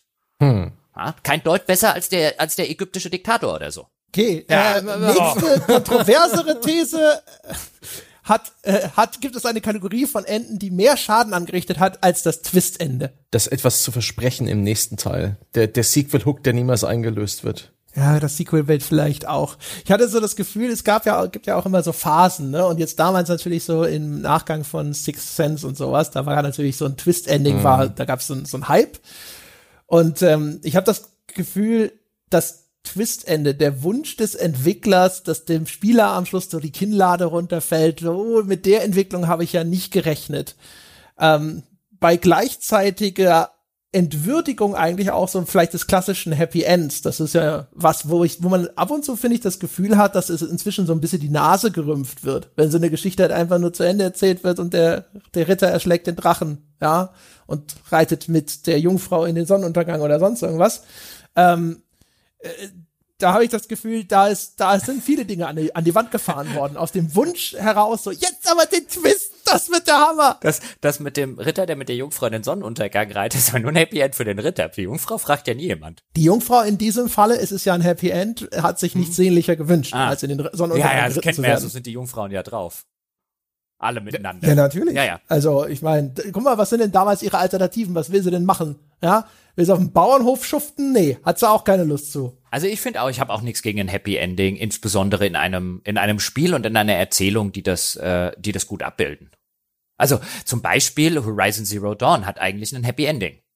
Ich meine, es ist natürlich ziemlich unhappy, was in der Vergangenheit passiert ist, aber es ist ja längst abgeschlossen. Aber diese Geschichte mit Aloy, wenn sie dann am Schluss noch rausfindet, wer ihre Mutter war und wo sie herkommt und so weiter, ist eigentlich ein ziemlich kitziges Happy Ending. Ja, oder, also ich finde halt, also so ein Happy End zum Beispiel, das, das ist auch nicht ja so simpel. Ne? Es gab eine Zeit, da war irgendwie gefühlt so alles lief auf ein Happy End hinaus. Und es ist schon klar, immer dann, wenn irgendwo es so einen riesen Megatrend gibt, dann geht es einem irgendwann auf die Nüsse, weil man sich denkt, das stellt sich so eine Uniformität ein. Aber ein gutes Happy End, das ist ja auch nicht einfach mal so aus dem Hut gezogen. Nur weil am Schluss irgendwie du, du als Spieler, du hast gewonnen, die Welt liegt dir zu Füßen oder sowas, das ist ja nicht automatisch ein gutes Happy End. Da stehst du ja nicht automatisch da und sagst, yeah, cool. Sondern es wird ja erst dann zu einem guten Happy End, wenn die, da, die ganze Erzählung vorher irgendwo dem Ganzen auch eine Resonanz verleiht, ja, vielleicht eben auch eine emotionale Resonanz, indem du zum Beispiel, wenn es eine gute Rachegeschichte ist, dann musst du den Typen, an dem Rache zu vollstrecken ist, auch gehasst haben. Du musst am Schluss dastehen und denken, so, das war jetzt extrem befriedigend, die dumme Sau aus der Welt geschafft zu haben.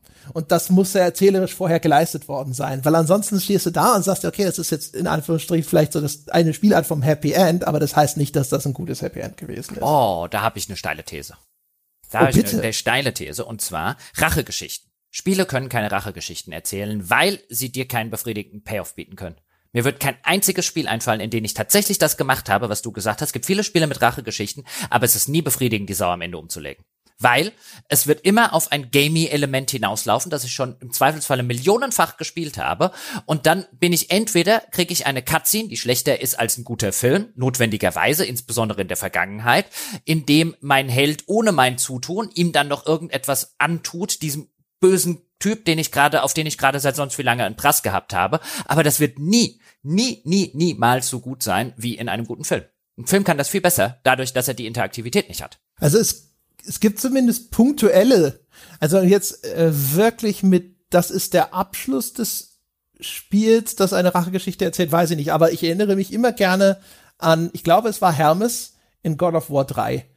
Und das haben sie gut gemacht. Also die dumme Sau wollte ich wirklich zur Strecke bringen und das geschieht dann auch recht befriedigend und die Cutscene startet quasi bündig aus dem Gameplay heraus. Weißt du, im einen Moment drückst du noch eine Taste und schlägst zu und dann geht es in die Cutscene über. Das haben sie gut gemacht. Das war sehr befriedigend. Okay. Also mir, mir fällt dir was ein befriedigendes in Rachegeschichten? Also God of War habe ich nie gespielt. Red Dead Insofern. 2 hatte schon ein bisschen eine Rachegeschichte drin, aber nicht, die war nicht so zentral. Und die ist auch nicht das Ende des Spiels.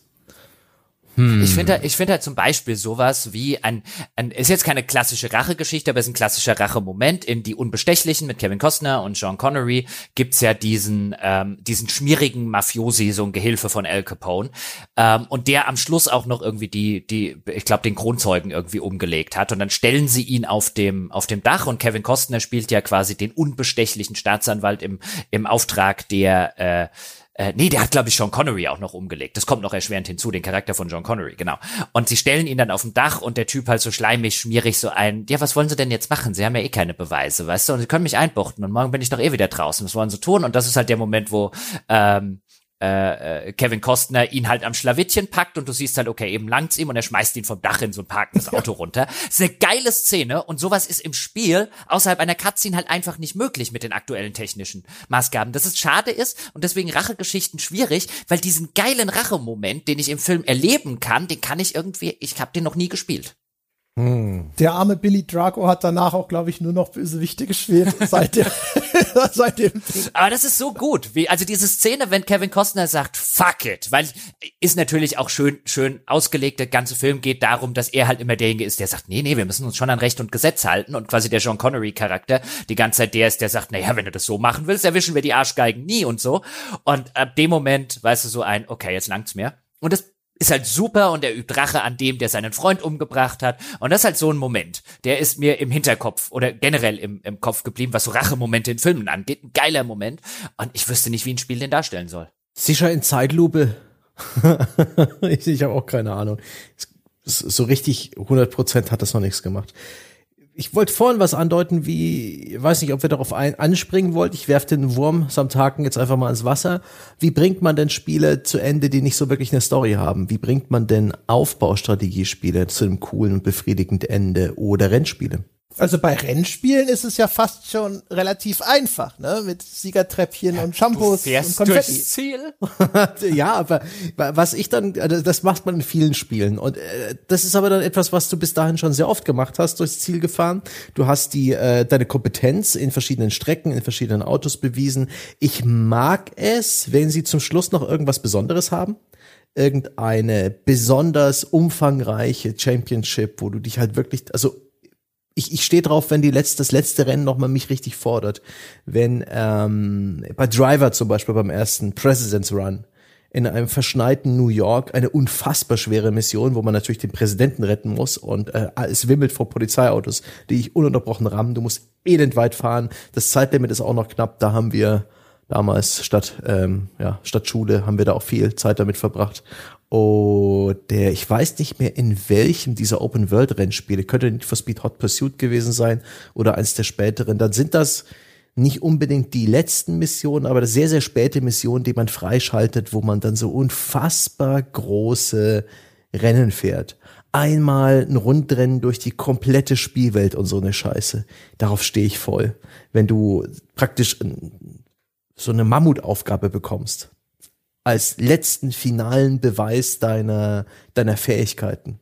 der Endgegner des Rennspiels. Ja, der Endgegner des Rennspiels. Und das ist auch eben ein Ende, das man sich erspielt. Natürlich, Gott sei Dank erzählen Rennspiele nur wenig Story oder im Idealfall gar keiner, aber das ist schon immer sehr geil. Könnten sie noch mehr machen. Aber ist das trotzdem aber das, das tolle Ende? Also ich weiß es nicht. Zum Beispiel hier Mario Kart ja, stehst auf deinem Siegertreppchen. wenn du, wenn es richtig gut gelaufen ist, schießt du mit dem Korken der Champagnerflasche den, den riesigen aufgepumpten Fisch ab, der dann, wo die Luft rausgeht. Das ist das klassische Nintendo-Ende. Alle freuen sich und das Bild friert ein und die Ab der Abspann läuft, ja. Das ist bei jedem der, Spiel der, so. Da, da zoomte noch mit Mode 7, glaube ich, was ins Bild. Vielleicht war es der Pokal oder sowas. Das war schon sehr befriedigend. Da kommt Konfetti vom Himmel geregnet. Ja, klar. Oder eben eine gewisse, eine ordentliche Zelebration Innovation. Also dass, das sind auch plötzlich Dinge zu sehen sind, die es sonst nicht gibt. Aber wenn ich zum Beispiel wie bei Dirt 5 ein in vielerlei Hinsicht eigenwilliges Spiel, das auch, ich glaube, der größte Fluch, der auf dem Spiel lastet, ist, dass es zum Release der neuen Konsolen fertig werden musste, wo es dann halt wirklich die, dieselbe Kamerafahrt jedes Mal gibt, wenn du das Spiel beendest. Und dann kriegst du auch nach dem letzten Rennen dieselbe Kamerafahrt wie immer, dasselbe Publikum wie immer klatscht, es kommt derselbe Ergebnisbildschirm. Pfui. Das ist einfach sowas von antiklimaktisch und auch das Rennen vorher war jetzt nichts Besonderes.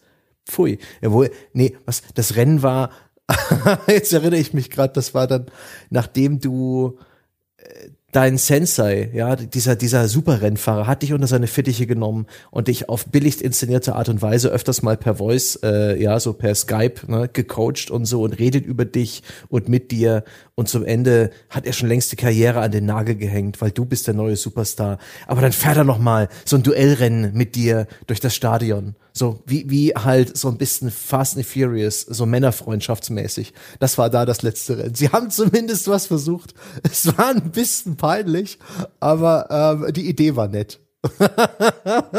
Noch eine steile These, weil du gerade bei Aufbaustrategie und so gefragt hast. Mhm. Braucht denn ein Spiel ein Ende? Ich würde auch sagen, nein, ein Spiel braucht kein Ende. Ein Aufbaustrategiespiel braucht, finde ich, nicht zwingend ein Ende. Also ich meine, irgendwann werde ich vielleicht an dem Punkt sein bei einem SimCity oder so, wo ich halt sage, ein, okay, ich bin jetzt für diese Stadt, für mich persönlich, mit dem, was ich gemacht habe am Ende, weil mir fällt gar nichts mehr ein, ich habe kein Bauland mehr übrig, wüsste nicht, was ich machen soll, fange ich halt eine neue Stadt an und baue ein bisschen was anderes. Das wäre dann für mich das Ende, das daraus entsteht. Oder bei einem Anno zum Beispiel, da, sowas ähnliches. Da, da, was ist mit Civilization? Ein 4X-Strategiespiel? Das hat Siegbedingungen und ja, auch, ich finde, ich ganz ja, okay enden, je nachdem. Ja, ja, wenn ich die denn machen will. Also ich kann ja auch vorher einfach, das kann ich ja schön customizen. In einem Civilization kann ich ja auch einfach sagen, ich will keinen Wissenschaftssieg, also schalte ich den aus. Also auch Ja. finde ich, Civilization braucht nicht zwingend ein Ende. Es gibt Civilization-Partien, die spiele ich auf eine Siegbedingung hin und es gibt Civilization-Partien, die spiele ich einfach vor mich hin und in denen habe ich alle Siegbedingungen ausgeknipst, weil ich gar keine Lust gerade drauf habe auf irgendein Wettrennen, sondern ich will das halt so lange wie möglich auskosten. Und ich finde, variable Enden, da wo es Sinn ergibt, bei 4X-Strategiespielen zum Beispiel, sind cool oder auch mal kein Ende. Ich meine, braucht Skyrim ein Ende? Weißt du, auch bei so großen Open-World-Rollenspielen, da stehen wir, wie, wie lange stehen wir jetzt da und sagen, die haben immer scheiß Main-Stories? Ja, die haben immer scheiß Main-Stories, gerade auch die von Bethesda. Lass sie doch einfach mal weg. Mach doch einfach eine riesige Welt, in der kann ich mich der Fraktion anschließen und der und ich kann dieses Mysterium erkunden. Und wozu brauche ich denn dann eine Main Story? Mach doch einfach ein Spiel, das kann ich anfangen und dann kann ich sagen, ich gehe in diese fremde Welt und ich guck mal, was die mir heute so zu bieten hat. Ich glaube, unter diesem Primat wäre die ganze Welt besser, nicht nur die die nicht vorhandene Hauptstory, sondern alles würde besser ineinander greifen, wenn man einfach sagen würde, man muss gar nicht mehr diese Hauptstory mitdenken. Und wie könnte das Auswirkungen haben? Und oh, dieses Feature können wir nicht einbauen, weil da können wir in der Hauptstory, äh, brauchen wir vielleicht noch den und den NPC, wenn man den jetzt umbringen kann. Wie machen wir das denn dann? Und wenn du halt einfach von vornherein sagst, bei uns gibt's keine Hauptstory. Es gibt halt die Diebesgilde und so weiter. Es gibt viele kleine Geschichten, die du äh, äh, haben kannst, aber es gibt dann einfach keine Hauptstory. Ich glaube, die Spiele würden enorm davon profitieren. Ja, das haben wir an anderer Stelle schon mal gesagt. Da waren wir uns schon mal einig, dass das äh, wahrscheinlich ein super Experiment wäre, was nie gemacht werden wird. Einfach weil das wahrscheinlich auch wieder, ne, das ist eine sehr große Irritation. Da müsstest du den Spielern vielleicht irgendwie irgendwann dann halt nach einem gewissen Punkt von Progress die Option View the Credits oder Abspann anscha anschauen im Menü freischalten, damit sie zumindest so ein Placebo Ziellinie haben, über die sie rüberlaufen können. Ja, sie haben ja irgendwann a- alles erlebt, was es da gibt. Ja. Dann sind ja keine Missionen mehr da oder sowas. Also in irgendeiner Form einen Endpunkt des Spiels sozusagen wird es zwar geben, aber es gibt nicht mehr dieses klar erkennbare, Mhm. diese Struktur, die ginge verloren. Ich glaube so, also wenn du jetzt ein Civilization rausbringst und sagst, es gibt nur einen Endlosmodus, es gibt keine Enden mehr, dann ist vielleicht auch erstmal so, äh, aber es muss doch, es muss es doch geben. Ja, also ich finde ja eine Siegbedingung in einem Civ- Civilization ist ja was anderes als eine, als eine Siegbedingung zum Beispiel in einem Skyrim.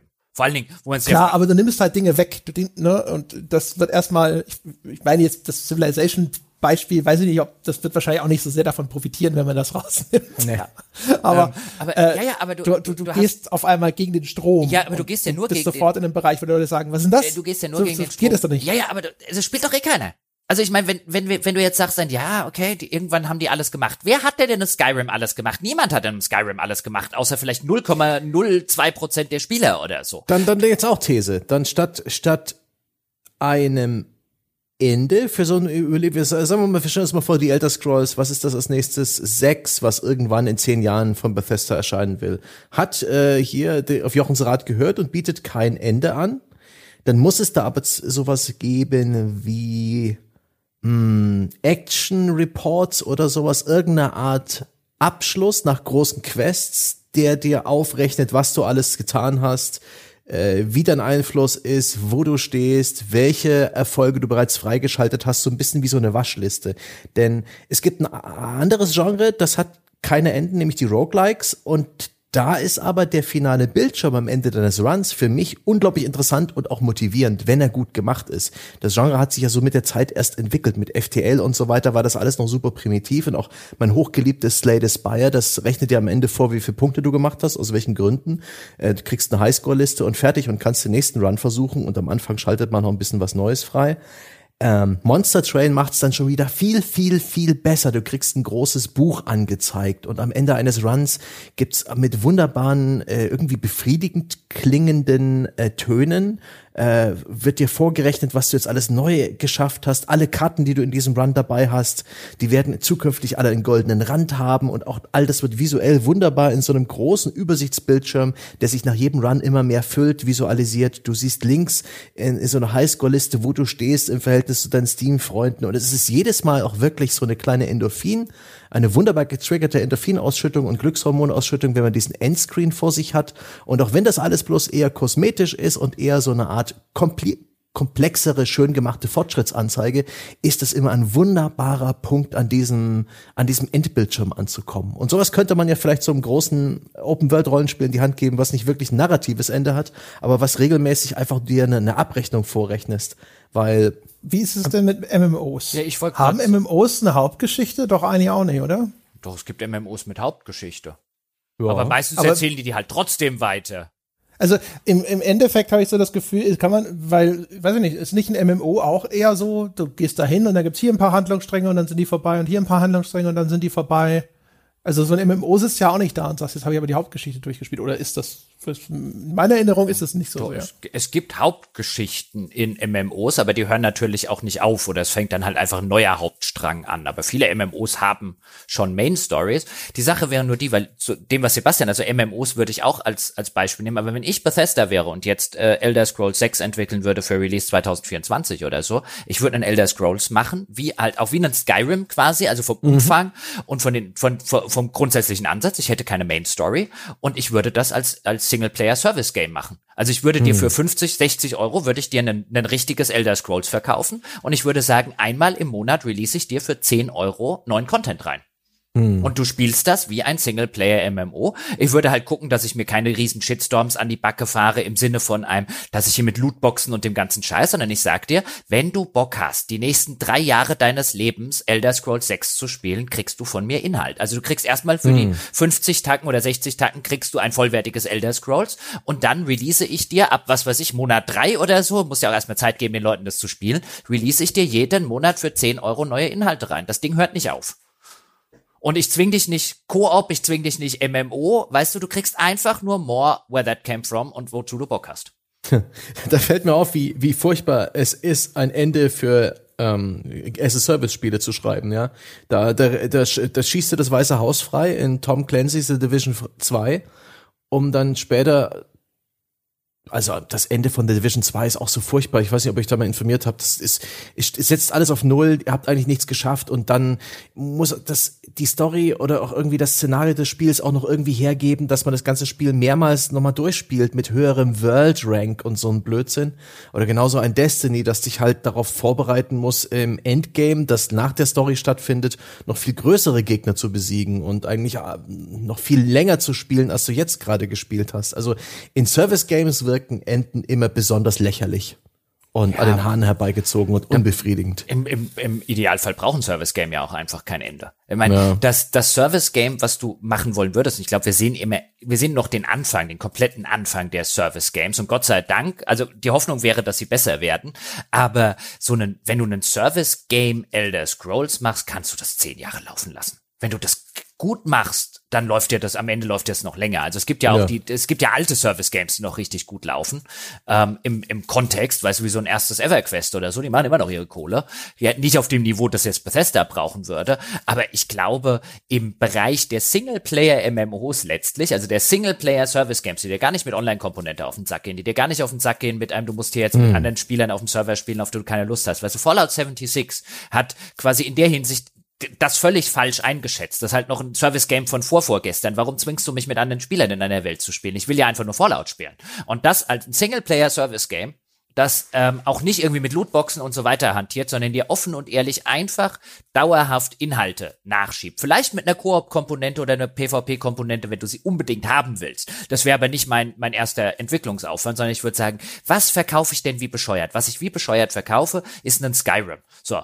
Und, aber warum denn alle sechs Jahre oder sieben Jahre oder acht Jahre ein Skyrim verkaufen? Warum halt nicht die ganze Zeit? Und warum das ja. Spiel nicht weiterentwickeln mit coolen Singleplayer-Inhalten? Neue Quests, neue Fraktionen, neue Gebiete, ne, ne, ne, ne, ne, ne. Das würde, ich würde es auch kaufen ich weiß nicht, ob du es verfolgt hast, so ein bisschen die, die ganze Gerüchteküche und was inzwischen so äh, geredet wird, sowohl über Assassin's Creed, das nächste, als auch das nächste GTA, scheinen sich ja konkret in diese Richtung zu entwickeln und sind deswegen auch noch eine ja. Weile her.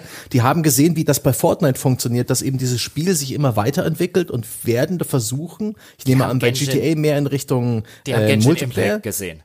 Die haben, die haben Genshin Impact gesehen. Auch, die werden immer noch Multiplayer-Komponenten versuchen, ja. aber was die versuchen werden, ist das Single-Player-Service-Game, weil sie jetzt gesehen haben, shit, das funktioniert. Das, von dem wir nie gedacht haben, dass es funktioniert, weil warum soll denn jemand äh, äh, nur für sich selbst ein Singleplayer-Spiel als Service-Game spielen wollen? Machen die doch eh nicht. Wo, wo ich mir immer schon gefragt habe, warum kommen die auf Ideen, dass das nicht funktionieren kann? Die meisten Spieler auch in MMOs wollen das ohne andere Spieler spielen. Ähm, das zu machen, ich glaube, das haben die vor allen Dingen gesehen. Und ich, ich mir graust es davor, was Ubisoft damit macht. Oh, also ja. Rockstar traue ich das eher zu, dass sie was Vernünftiges damit machen. Ich glaube, Ubisoft sieht das als Gelddruckmaschine.de. Ähm, Und mir graust es vor Lootboxen und so weiter in einem neuen Assassin's Creed Infinity oder so, wenn es wirklich so weit kommen würde. Aber eigentlich zu sagen, wir machen ein Assassin's Creed und bitte als Singleplayer-Spiel, nicht irgendwie als große Multiplayer, PvP und so Scheißerfahrung. Und wir bringen immer wieder neue Inhalte, neue Szenarien und so weiter. Eigentlich ist das eine geile Idee. Der Grund, warum wir ablehnend gegenüberstehen, ist ja einfach ein, weil wir durchaus mit äh, vorhandener vergangener Erfahrung sagen würden, wir glauben, das wird scheiße, weil es nur als Gelddruckmaschine gesehen wird. Die Idee an sich ist doch geil. Naja, Ja, die naja. Idee an sich ist gut, aber die, also große Skepsis, dass die Umsetzung auch nur annähernd in die Richtung geht, wie man sich das Natürlich, ausmalen würde. natürlich. Weil wir wissen, der Singleplayer-Inhalt, der gute, ist teuer. Und sie werden immer versuchen, hinzukommen zu den billigen Hm. Inhalten, dass sie dir nur neue Heldenfiguren verkaufen oder dass sie doch in Multiplayer gehen, wo sie sagen, wir Seasonal müssen nur eine neue Map Events, machen und so. Skins. Ja, Season, genau. Skins, Emotes, Ja. bla bla bla. Das der, der günstig herzustellende im Vergleich zum Singleplayer-Kram, den wollen wir rein verkaufen. Also sie sehen so Dinge wie Fortnite oder auch von mir aus wie Genshin Impact. Aber ich glaube, sie sitzen nicht da und sagen, und dann verkaufen wir ihnen hochwertige Singleplayer, nee, aber C-Stränge. Deswegen, deswegen, deswegen wird's ja nicht deswegen wird's ja nicht funktionieren. Das ist ja, Ja, dann der Punkt. auch Jochen, auch mit guten Singleplayer-Inhalten. Hast, hast du jemals von einem Assassin's Creed Bock gehabt auf den Singleplayer-DLC? Da gab's teilweise welchen. Assassin's Creed, ich glaube, oh Gott, Unity oder Assassin's Creed 3, die hatten Singleplayer-Erweiterungen. Also wirklich neue Missionen, Ich hab- neue ich hab- Umgebung, ich hab mehr. Assassin's Creed. Nee, ich hab das, ich hatte auch nie Lust. das, deswegen- ist, das spricht schon mal gegen die Theorie. Da habe ich eine von denen auch schon mal testen müssen für die GameStar damals. Das war einfach auch nur mehr Hauptspiel. Ja, das, war, äh, das wirkte so, hä? Echt jetzt? Okay, ich Ja, spiel's. Ich hab's durchgespielt. Kann ich nach Hause gehen? Ich finde generell, ich spiele generell keine DLCs, außer ich kaufe mir dann irgendwann eine, habe das Spiel nicht gespielt und kaufe mir irgendwann die, Mhm. wie ich es ja eh am liebsten machen würde, die Game of the Year Edition. Dann spiele ich die ja auch alle. Aber ich spiele kein Spiel mehr, wenn ich die Hauptstory durchgespielt habe. Dann spiel, also wenn dann spiele ich es irgendwann noch mal mit allen Mhm. DLCs. Aber ich spiele nicht, nachdem ich die Hauptstory durchgespielt habe, drei Monate später noch eine DLC. Das interessiert mich nicht. Deswegen würde ich ja in der Sorte Spiel auch keine klassische Hauptstory anbieten. Ja, wahrscheinlich, ey, stimmt, du solltest den Spieler viel mehr auf irgendwie drei, vier, fünf verschiedene Progressionsmechaniken festnageln und süchtig machen und ihm noch ein paar Karotten hinhängen. Ich finde, Weil, Moment mal, bei Mass Effect hast du die DLCs doch auch gespielt. Die kamen ja auch später. ja, aber die habe ich nicht später gespielt, die habe ich im nächsten Durchgang gespielt. Dann spiel, wie gesagt, dann spiele ich Okay, du nochmal. hattest mehrere Durchgänge. Ja, ja, ich mache eher mehrere Durchgänge. Ich käme niemals auf die, auch bei einem Mass Effect nicht. Ich käme niemals auf die Idee, wenn das jetzt heute, wenn ich das heute durchgespielt hätte zum ersten Mal und in drei Monaten releasen sie einen Singleplayer-DLC, fasse ich den da nicht an. Da interessiert er mich nicht mehr. Ich habe noch nie, da hat mich noch nie ein DLC interessiert. Okay, bin ich, bei mir ist es eher so, das Problem ist, finde ich, weißt du, man sagt ja immer so hier, ne, dass der, dass der erste Schuss ist umsonst. Das Problem bei Ubisoft und Assassin's Creed, finde ich, ist halt viel eher, Ubisoft kommt zur Tür rein und sagt, hier, ich habe Nusskuchen gebacken und stopft mir zwei von diesen Nusskuchen rein. Und dann sagt es hier, willst du einen dritten kaufen? Und ich so, nein, danke, ich kann keinen Nusskuchen mehr sehen. Nie wieder Nusskuchen. Ja, das, das kommt natürlich noch dazu. Aber das, was Seppe, was du gerade gesagt hast, ist halt ein, du musst ja gar nicht diese ganzen künstlichen Geschmacksverstärker. Ich meine, klar, ich erwarte nichts anderes von Ubisoft, wenn die so ein Assassin's Creed Infinity machen. Ich erwarte erstmal eine Entsetzlichkeit. Ich erwarte gewissermaßen eine, ein, ein, ein groteskes, absonderliches, widerwärtiges Chimäre zwischen allem. Also das ist irgendwas total kaputt. Das ist so ein Mutantenviech Assassin's Creed. Ein Assassin's nicht lebensfähiges Zwitterwesen, Ja, was das danach ist- schreit, es- getötet zu werden. Das ist wie in die Fliege, wenn der Affe aus der Maschine kommt. äh, wirklich äh, Assassin's Creed Bremer Stadtmusikanten zusammengewachsen äh, irgendwie.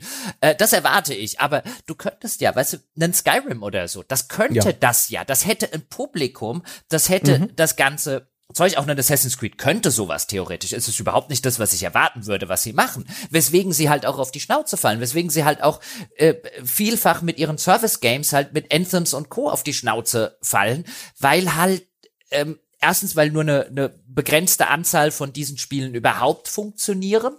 Ähm, Ja. Und, und weil auch nur eine begrenzte Anzahl davon da ist und weil du halt auch immer wieder das gleiche Publikum ansprichst. Ich will kein Destiny spielen. So, so sehr wie mir das manchmal auch Spaß macht oder kein, kein GTA Online oder so. Ich will nicht die meiste Zeit mit anderen Leuten zusammenspielen. Ich spiele gerne ein Spiel über einen längeren Zeitraum, aber nerv mich nicht mit mehr Spieler. Und ich glaube, das ist ein Genre der Zukunft. Bin gespannt. Übrigens, nochmal der Hinweis, ne, sind nicht auf die Schnauze gefallen. Assassin's Creed Valhalla, bestverkauftes Assassin's Creed ever und so. Ja. Also wie auf die Schnauze gefallen? Weil du sagtest, dass sie mit sowas auf die Schnauze fallen und also, ne, sie fallen halt bei mit ihrem Kram häufig dann nicht ich auf meinte jetzt, aufwärts. Ich meinte jetzt nicht, also was auch immer ich da jetzt gerade gesagt habe, war jetzt echt null auf Assassin's Creed Valhalla bezogen. Ja. Er meinte jetzt eher diese diese Service Game Kopier ähm, Manie da draußen. Sie Genau. auch sowas ja, also sie Avengers. nur mal, es ist, Ja. es kann gut sein, dass sie dieses Assassin's Creed Unity machen, genau wie befürchtet und sind mega erfolgreich. Ja, Infinity. Ja, ja, das- Unity also- gab's schon. Also, also Ja, stimmt. Es, es wundert mich ja nie, wenn die schlechtesten Sachen die erfolgreichsten sind. Insofern, da kommen ja dann nur immer die Leute und sagen, hier habe deine Kritik, siehst du mal, wie häufig sich das verkauft hat. So als, ja, ich weiß auch, wie häufig die Bildzeitung sich verkauft. Deswegen ist sie trotzdem nicht besser als die Süddeutsche. Ja, Avatar ist immer noch, glaube ich, also- oder jetzt jetzt nicht mehr nach Endgame knapp nicht mehr der der der lukrativste Film oder mit dem meisten Ja, ja. Umsatz ever. Und das- das kommt das halt- das ist aber kommt- nicht der beste. Nein, Film. das kommt halt immer so als Gotcha-Moment. Ich denke mir, ey, die dritte Klasse hat angerufen und will ihre Gotcha-Momente wieder haben. Das ist halt, ja, das hat, das eine hat mit dem anderen nix, nix zu tun. Das ist, und äh, generell, es hat mich noch nie gewundert, dass in der Regel das, was sich am besten verkauft hat, war insbesondere auf so einer medialen Ebene halt noch nie das Beste. Ja, der Mainstream hatte noch nie recht. Der hatte auch nie Unrecht. Also es gibt dann ja offensichtlich ein Publikum und so weiter dafür. Das will ich ja nie, nie ansprechen, aber das eine mit dem anderen, äh, mit Qualität gleichzusetzen, war halt schon immer eine dämliche Idee. Ja gut, also ich muss sagen, ich bin ich bin ganz ganz verliebt ein bisschen in die Idee eines Skyrim ohne Ende, eins das ähm, das einfach weiter wächst, dass dir mehr Stories verkauft, vielleicht auch mehr Features und Sandbox Elemente und von Anfang an sich vollständig anfühlt, aber dann auch immer größer wird und niemals mehr Spielerkomponenten hat, niemals Lootboxen. Also ich mag vor allem die Idee eines, eines Skyrim, das nicht mehr diese Pflicht hat, dass du jetzt einen durchgehenden Strang einer Hauptgeschichte hast und das muss dann auch alles da irgendwie und so weiter. Äh, Ich finde, auch jetzt ne, unter dem Eindruck, dass wir Mass Effect gespielt haben, dass das mit am besten funktionieren diese Spiele häufig eher in den kleinen B- und C-Plots, die sie nebendran erzählen, die auch nur ein vier, fünf Missionchen Erzählstrang haben oder sowas und das ist dann cool. Persönlich habe ich auf ein endloses irgendwas nie Bock. Ich bin ein großer Freund von den festen Endpunkten und gerne nach 10, 20 Stunden. Ja, und dann ist es fertig und dann kann ich es abhaken und ins Regal packen und dann weiß ich, ich habe das auch von A nach B quasi gespielt. Das ist meine persönliche große Präferenz. Ich glaube aber, der, ne, der, der andere Weg funktioniert bestimmt auch gut für manche. Also das ist meine meine Präferenz, ganz kurz aber, das ist meine Präferenz natürlich bei Filmen und bei bei bei bei Büchern. Ich brauche das bei Spielen nicht. Spiele dürfen sehr gerne kein Ende haben. Ich darf, ich darf, ich habe auch kein Problem, wenn ich ein Spiel nicht durchspiele oder so. Finde, das ist so ein, also für mich persönlich ist das halt so, das, das, also ein völlig falscher Anspruch. Dieses, ich muss das durchgespielt haben, beziehungsweise gerade wenn ich es jetzt privat halt spiele. Als Journalist ist es natürlich wieder was anderes und als Kritiker, aber ich das privat spiele, das ist für mich null ein Mandat, das irgendwie durchzuspielen. Das ist halt einfach, gerade Spiele haben diese Möglichkeit einfach wahrscheinlich nicht endlos im wörtlichen Sinne, aber erstmal einfach endlos zu laufen. Und ich finde das extrem angenehm, wenn ich so ein, so ein Spiel zum Nebenbeispielen habe. Immer mal wieder eine Welt, in die ich zurückkehren kann, in der ich trotzdem vertraut bin, wo neue Inhalte reinkommen. Ich finde, das hat eine extrem hohe Wertigkeit, die mir kein einziges anderes Medium dort draußen bieten kann.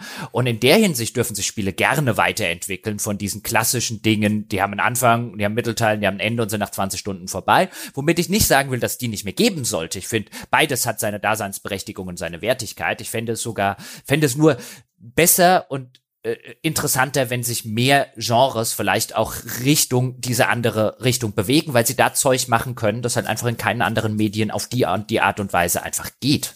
Ja, wie gesagt, also also nur ne, nochmal, das eine ist nicht schlecht oder so, aber so rein persönlich, es gibt einfach ganz wenig, das mich über mehr als zehn Stunden interessiert. Und also von daher, alles, was, was darüber hinaus äh, noch weitermachen will oder sowas, davon gibt's im Moment eher viel zu viel als zu wenig. Ja, ich finde halt mich, mir, bei mir geht's halt häufig so, mich, mir, bei mir gibt's zu wenig, was mich überhaupt nur für zehn Stunden interessiert noch. Da bin ich sehr dankbar auf diese Spiele, die mich auch nach zehn Stunden noch interessieren. Gib mir mehr davon. Ja, aber ich muss ja auch sagen, wenn ich sowas sehe wie bei How Long to Beat, dieser Internetdatenbank, ähm, die dir anzeigt, wie lang man im Durchschnitt braucht. Und da sehe ich irgendwie Persona 5, Golden oder so, Hauptstory, 100 Stunden. Dann schreckt mich das schon eher ab. Und weil das Ende halt so weit weg ist, weil so, so viel Arbeit drin steckt. Und ich mag auch, es muss nicht unbedingt ein Spiel ohne Ende sein, aber ich bin da eher so im, im, im Bereich Roguelikes. Das ist ja auch dasselbe. Das sind ja auch Spiele, die kann ich immer mal wieder spielen, wie es der Jochen eben gesagt hat. Da kehre ich immer wieder gern zurück, weil ich das Gameplay mag, weil ich den Flow mag, die, den Gameplay-Loop. Ich, ähm, ich kenne mich da aus. Ich muss es nicht schon lernen. Ich habe bereits irgendwie Meisterschaft darin entwickelt. Das fühlt sich gut an. Und die entwickeln sich zum Teil auch weiter mit Updates und Patches und, und, und DLCs, aber ich habe dann halt immer diese einzelnen zwischendurch eingestreuten Endpunkte, wenn mein Run zu Ende ist. Und das fühlt sich gut an. Das ist immer ein schöner Moment, das dann wieder sein zu lassen. Oder halt Jochen, wenn er seine täglichen Quests in seinen as-a-Service Singleplayer-Spielen erledigt hat. Und ich kann mir auch vorstellen, dass das durchaus eine, ein Trend sein könnte, das es macht mich sehr neugierig, dieser Podcast heute, wie auf die nächsten zehn Jahre und auf das, was die großen Publisher und Studios planen diesbezüglich, weil das hat schon Hand und Fuß. Und ob es nicht vielleicht auch schlau ist, äh, als, als kleinerer Entwickler oder als die Konkurrenz gar nicht mal ne, alle Studios auf, auf Spiele dieser Art umzumünzen, siehe die Battle Royale Schwämme von vor zwei, drei Jahren, sondern jetzt auch wirklich konkret kurze, narrative, cool gemachte Spielerfahrungen als Gegenpunkt zu setzen. Denn für die haben wir dann Zeit, während wir nebenher mit unseren Multiplayer und Singleplayer äh, as a Service Games be beschäftigt sind. Aber Drei werden wir nicht spielen, aber eins und nebenher ja, aber sie werden trotzdem sieben davon machen. Das wird sie nicht, 20 wird sie nicht, davon ja, ja, wird sie nicht hindern. Das hatten wir, hatten wir, glaube ich, auch in einem der Mass Effect äh, Podcasts ähm, gesagt, zu Mass Effect 2 oder 3, äh, wo ich so ein bisschen die, die steile These aufgestellt habe, würde mich nicht wundern, wenn, weißt du, wann wurde Mass Effect, wann wurde das bekannt gegeben, dass sie dran arbeiten? Ähm, Dezember 2020, eben auch durchaus in dem Ding, dass da quasi das Genshin Impact, das erfolgreichste Spiel wahrscheinlich des Jahres äh, gewesen ist, wenn du dir rein den Umsatz äh, äh, betrachtest, weltweit, das sie gemacht haben. Und ich bin mir sicher, wir werden in, in 2023, äh, 2024, da kommen dann die ganzen Schwämme äh, der Spiele, die jetzt in Auftrag gegeben wurde. Mach mir sowas wie Genshin Impact. Die Kohle will ich auch, auf die Märkte will ich auch kommen. Das auch noch mit einem Free-to-Play-Spiel. Halleluja. Da wollen wir aufhüpfen, so ähnlich wie dann die Battle Royale-Sachen, die so drei Jahre nach Player uns Battlegrounds dann angerollt kamen. Und man sieht ja zum Beispiel auch, dass der Call of Duty Ableger oder so, die machen ja ordentlich Kohle, Apex Legends, also da gibt's ja einige Sachen, die dann funktionieren. Jetzt werden die ganzen Genshin Impact Klons kommen und wenn es dort ein Mass Effect Genshin Impact gibt, wird's mich 0,0 wundern. Dass, dass EA das identifiziert hat und gesagt hat, da sind wir jetzt einer der ersten, die das machen. Klingt fast ein bisschen zu agil für ja. Electronic Arts. Ja, das hat, das hat gedauert. Ich, ich denke, sie haben auch ein bisschen auf äh, so Fortnite und so geguckt, also auf dieses, ja, das war eher online. Wenn wir es überlegen, weißt du, auch hier äh, bei dem Battle Royale Ding, das war eher Respawn. Ne? Man hatte, wir haben ja damals darüber gesprochen, dass das so auch so seltsam underpromoted irgendwie auf einmal rausgeploppt ist und man hatte so von dem, was im Nachgang rausgekommen ist, das Gefühl, das war eher Respawn, die Gestalt haben. Hier kann man schnell auf einen Zug aufspringen. Mhm. Gut. Und nicht so sehr Electronic Arts. Mag auch sein, dass das BioWare war. Also ich würde jetzt bei, bei einem neuen Mass Effect nicht damit rechnen, dass das irgendwie ein Fortnite oder so wird, weil da, weißt du, auf der, auf der Ebene musst du mit der Marke nicht probieren. Aber die Marke kannst du theoretisch verkaufen als Singleplayer-Service-Game. Wenn du es wenn du's auch da richtig machst, die Frage ist, wird das EA richtig machen oder wird EA halt einfach überall Dollarzeichen äh, äh, wittern und dann denkt man eher an die Dollarzeichen. Aber es wird eine Schwemme von dieser Sorte Spiel auch von großen Publishern kommen. Die fangen jetzt gerade an, die zu entwickeln. Weil von dem Kuchen wollen die was ab. Vermutlich, ne? Oder es ist so ein Diablo-Ding, wo man sich damals auch gefragt hat, komisch, da gab es gar nicht so viel, die äh, so schnell so viele Klone dann. Auch das erste Diablo hatte zig Klone relativ schnell. Unfassbar viele. Unfassbar ja. viele, über mehrere Jahre hinweg. Es war halt interessanterweise keiner so richtig erfolgreich. Aber mein Gott, gab's da Zeug. Oder sowas wie Borderlands dann von mir aus, weißt du? Borderlands zum Beispiel, finde ich, das blieb auch ziemlich lange allein auf weiter Flur. So dieser Rollenspiel-Looter-Shooter. Ja, aber ja. hat eben auch das Loot-System in Shooter ähm, na, rein injiziert. Das wurde dann ja schon kopiert mit der Zeit, hat ein bisschen gedauert. Ich meine, wo die, wo die halt rein wollen würden, das würde ich halt auch rein wollen, ist halt insbesondere der Mobile-Markt und da kommst du halt auch über sowas halt auch ganz gut rein, gerade in Asien. Ähm, ist natürlich Frage, funktioniert da deine Sache, aber ich meine, ein, ein Genjin hat nur in den ersten sechs Monaten nur auf Mobile über eine Milliarde verdient. Nur fucking Mobile.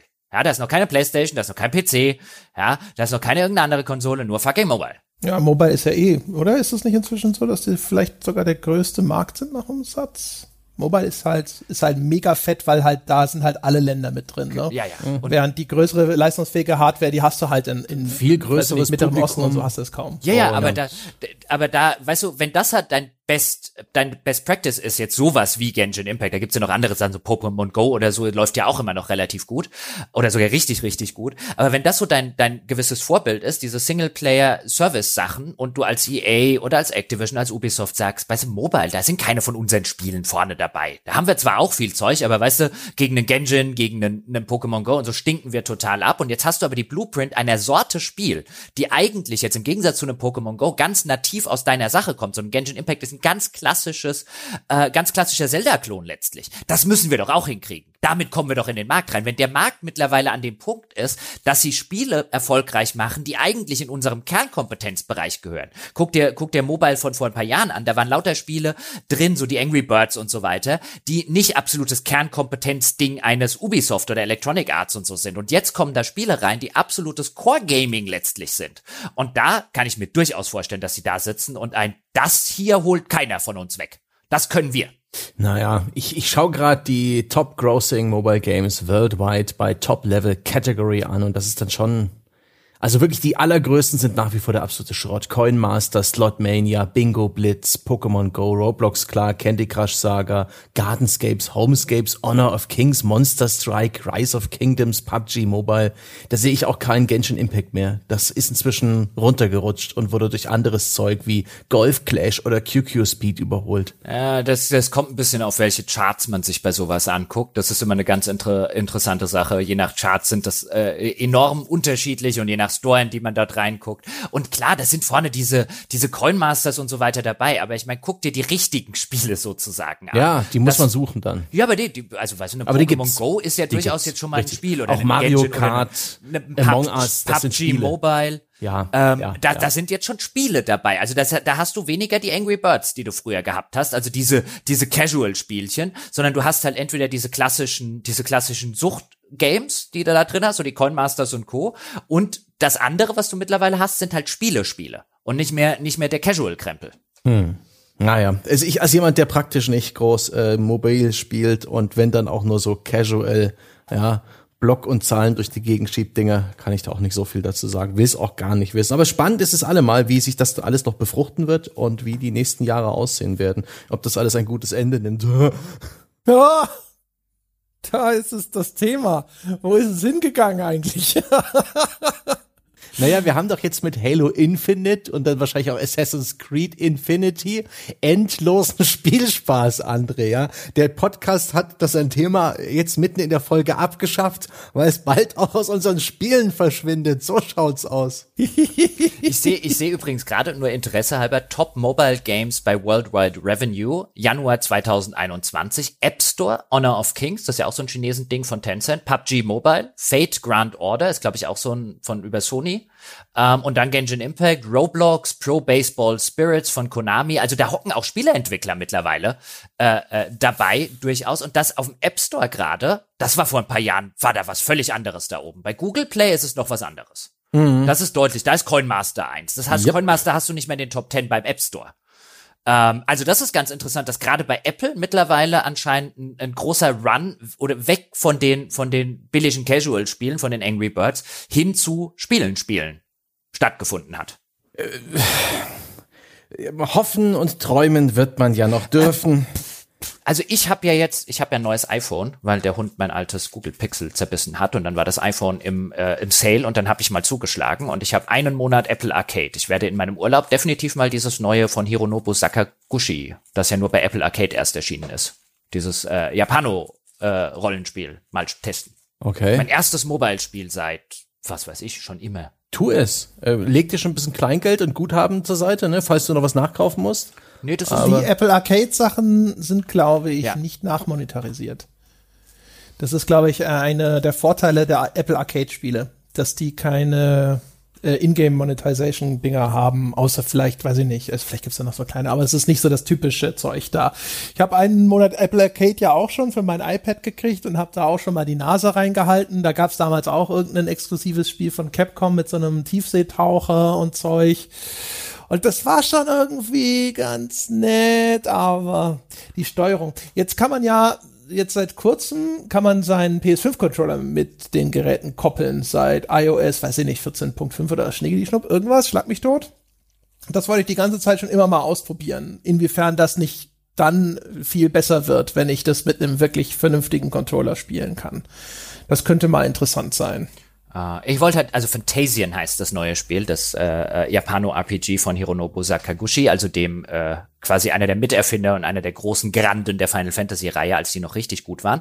Und ähm, das hat halt so einen geilen Look. Also das hat halt so einen Augsburger Puppenkiste-Look so ein bisschen. Die haben halt vor irgendwie so Modellstädtchen, haben sie dann halt die, die Sprites reingemacht. Das sieht halt so ungewöhnlich und geil aus. Das wollte ich die ganze Zeit schon mal ausprobieren. Hab mich immer gegrämt, dass es nur im Apple Arcade ist. Und jetzt, wenn ich den einen Monat kostenlos kriege, wird's probiert. Also, wer es noch nie gehört hat, guckt euch mal Screenshots an von Phantasian, F-A-N-T-A-S-I-A-N.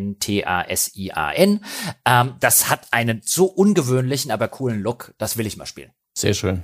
Hätte ich nicht gedacht, dass es Apple Arcade noch gibt. Ich dachte, es wäre längst in der Versenkung verschwunden als nicht abgedateter Spielekatalog. Ähm, aber gut, erfreulich. Hat die schon abgeschrieben. Ja, sehr schön. Dann, äh, meine Damen und Herren, sind wir wahrscheinlich am Ende dieser Folge angekommen. Hier und da die eine kleine Abschweifung oder sowas wird man uns ja sicherlich gestatten. In diesem Sinne, das soll's gewesen sein für diese Woche. Falls Sie Lust bekommen haben, dem Genörgeln nach fünf sterne wertung ein Ende zu setzen, könnten Sie das jetzt tun. Ja, zum Beispiel hier bei iTunes. Da, da kannst Jochen auf seinem neuen iPhone dann auch direkt sehen. Ich habe uns ja. schon die verdiente fünf sterne wertung gegeben. Ja, hervorragend, ja. sehr gut. Ja, selbst bewertet, äh, so macht man's. Ja. Das ist ein bisschen wie sich bei Reddit selber hochwerten. Aber ich habe auch mal, als ich Klassensprecher geworden bin, für mich gestimmt. Tatsächlich. Ja. In offener Abstimmung auch noch? Nee, das war. So, Jochen, Jochen eindeutig, Jochen. ja, ich habe zwei Hände hochgehoben. Nein, das war in der in der Grundschule und ich glaube, ich habe ein oder zwei Mitschülern angedroht, sie zu verdreschen, wenn sie nicht für mich stimmen. Nice. Ihr hattet in der Grundschule schon Klassensprecher. Ja, und dann habe ich war zwei Tage oder so Klassensprecher. Dann habe ich gemerkt, dass mir dann alle auf den Sack gehen und irgendwas von mir wollen. Und dann haben sie mich abgewählt. Was, haben sie dich abgesetzt? ja, ja. Ich wurde, ich wurde gleich wieder abgesetzt, weil ich ihnen gesagt, habe, mir doch egal. Ja. Sehr gut. Mhm. Äh, also dann, äh, das können Sie dort erledigen oder Sie könnten Abonnent werden. Sie könnten sich zum Beispiel all unsere wunderbaren Staffeln zum Mass Effect anhören, wenn Sie gesagt haben, so jetzt haben Sie das Mass Effect Ende erwähnt, aber Sie müssen doch das Mass Effect 3 Ende diskutieren. Um Gottes Willen haben wir das Mass Effect 3 Ende diskutiert. Vielleicht, wahrscheinlich, sehr wahrscheinlich ist das dann, also entweder ist es schon erschienen, wenn dieser Podcast erscheint, oder es erscheint zumindest demnächst die dritte Staffel in unserer epischen Reihe über Mass Effect. Das können Sie alles mitnehmen unter gamespodcast.de slash oder patreon.com slash auf ein Bier. Und diskutieren können Sie mit uns unter forum.gamespodcast.de und uns erzählen, was gibt's denn an richtig guten Spieleenden? Ja, wo sind die Fans des Twist-Endings, des offenen Endes, des ambivalenten Endes und was sind die besten Vertreter ihrer Machart? All das und noch viel mehr können Sie dort erledigen. Und äh, ansonsten sind wir für diese Woche erledigt und hören uns dann nächste Woche wieder. Bis dahin.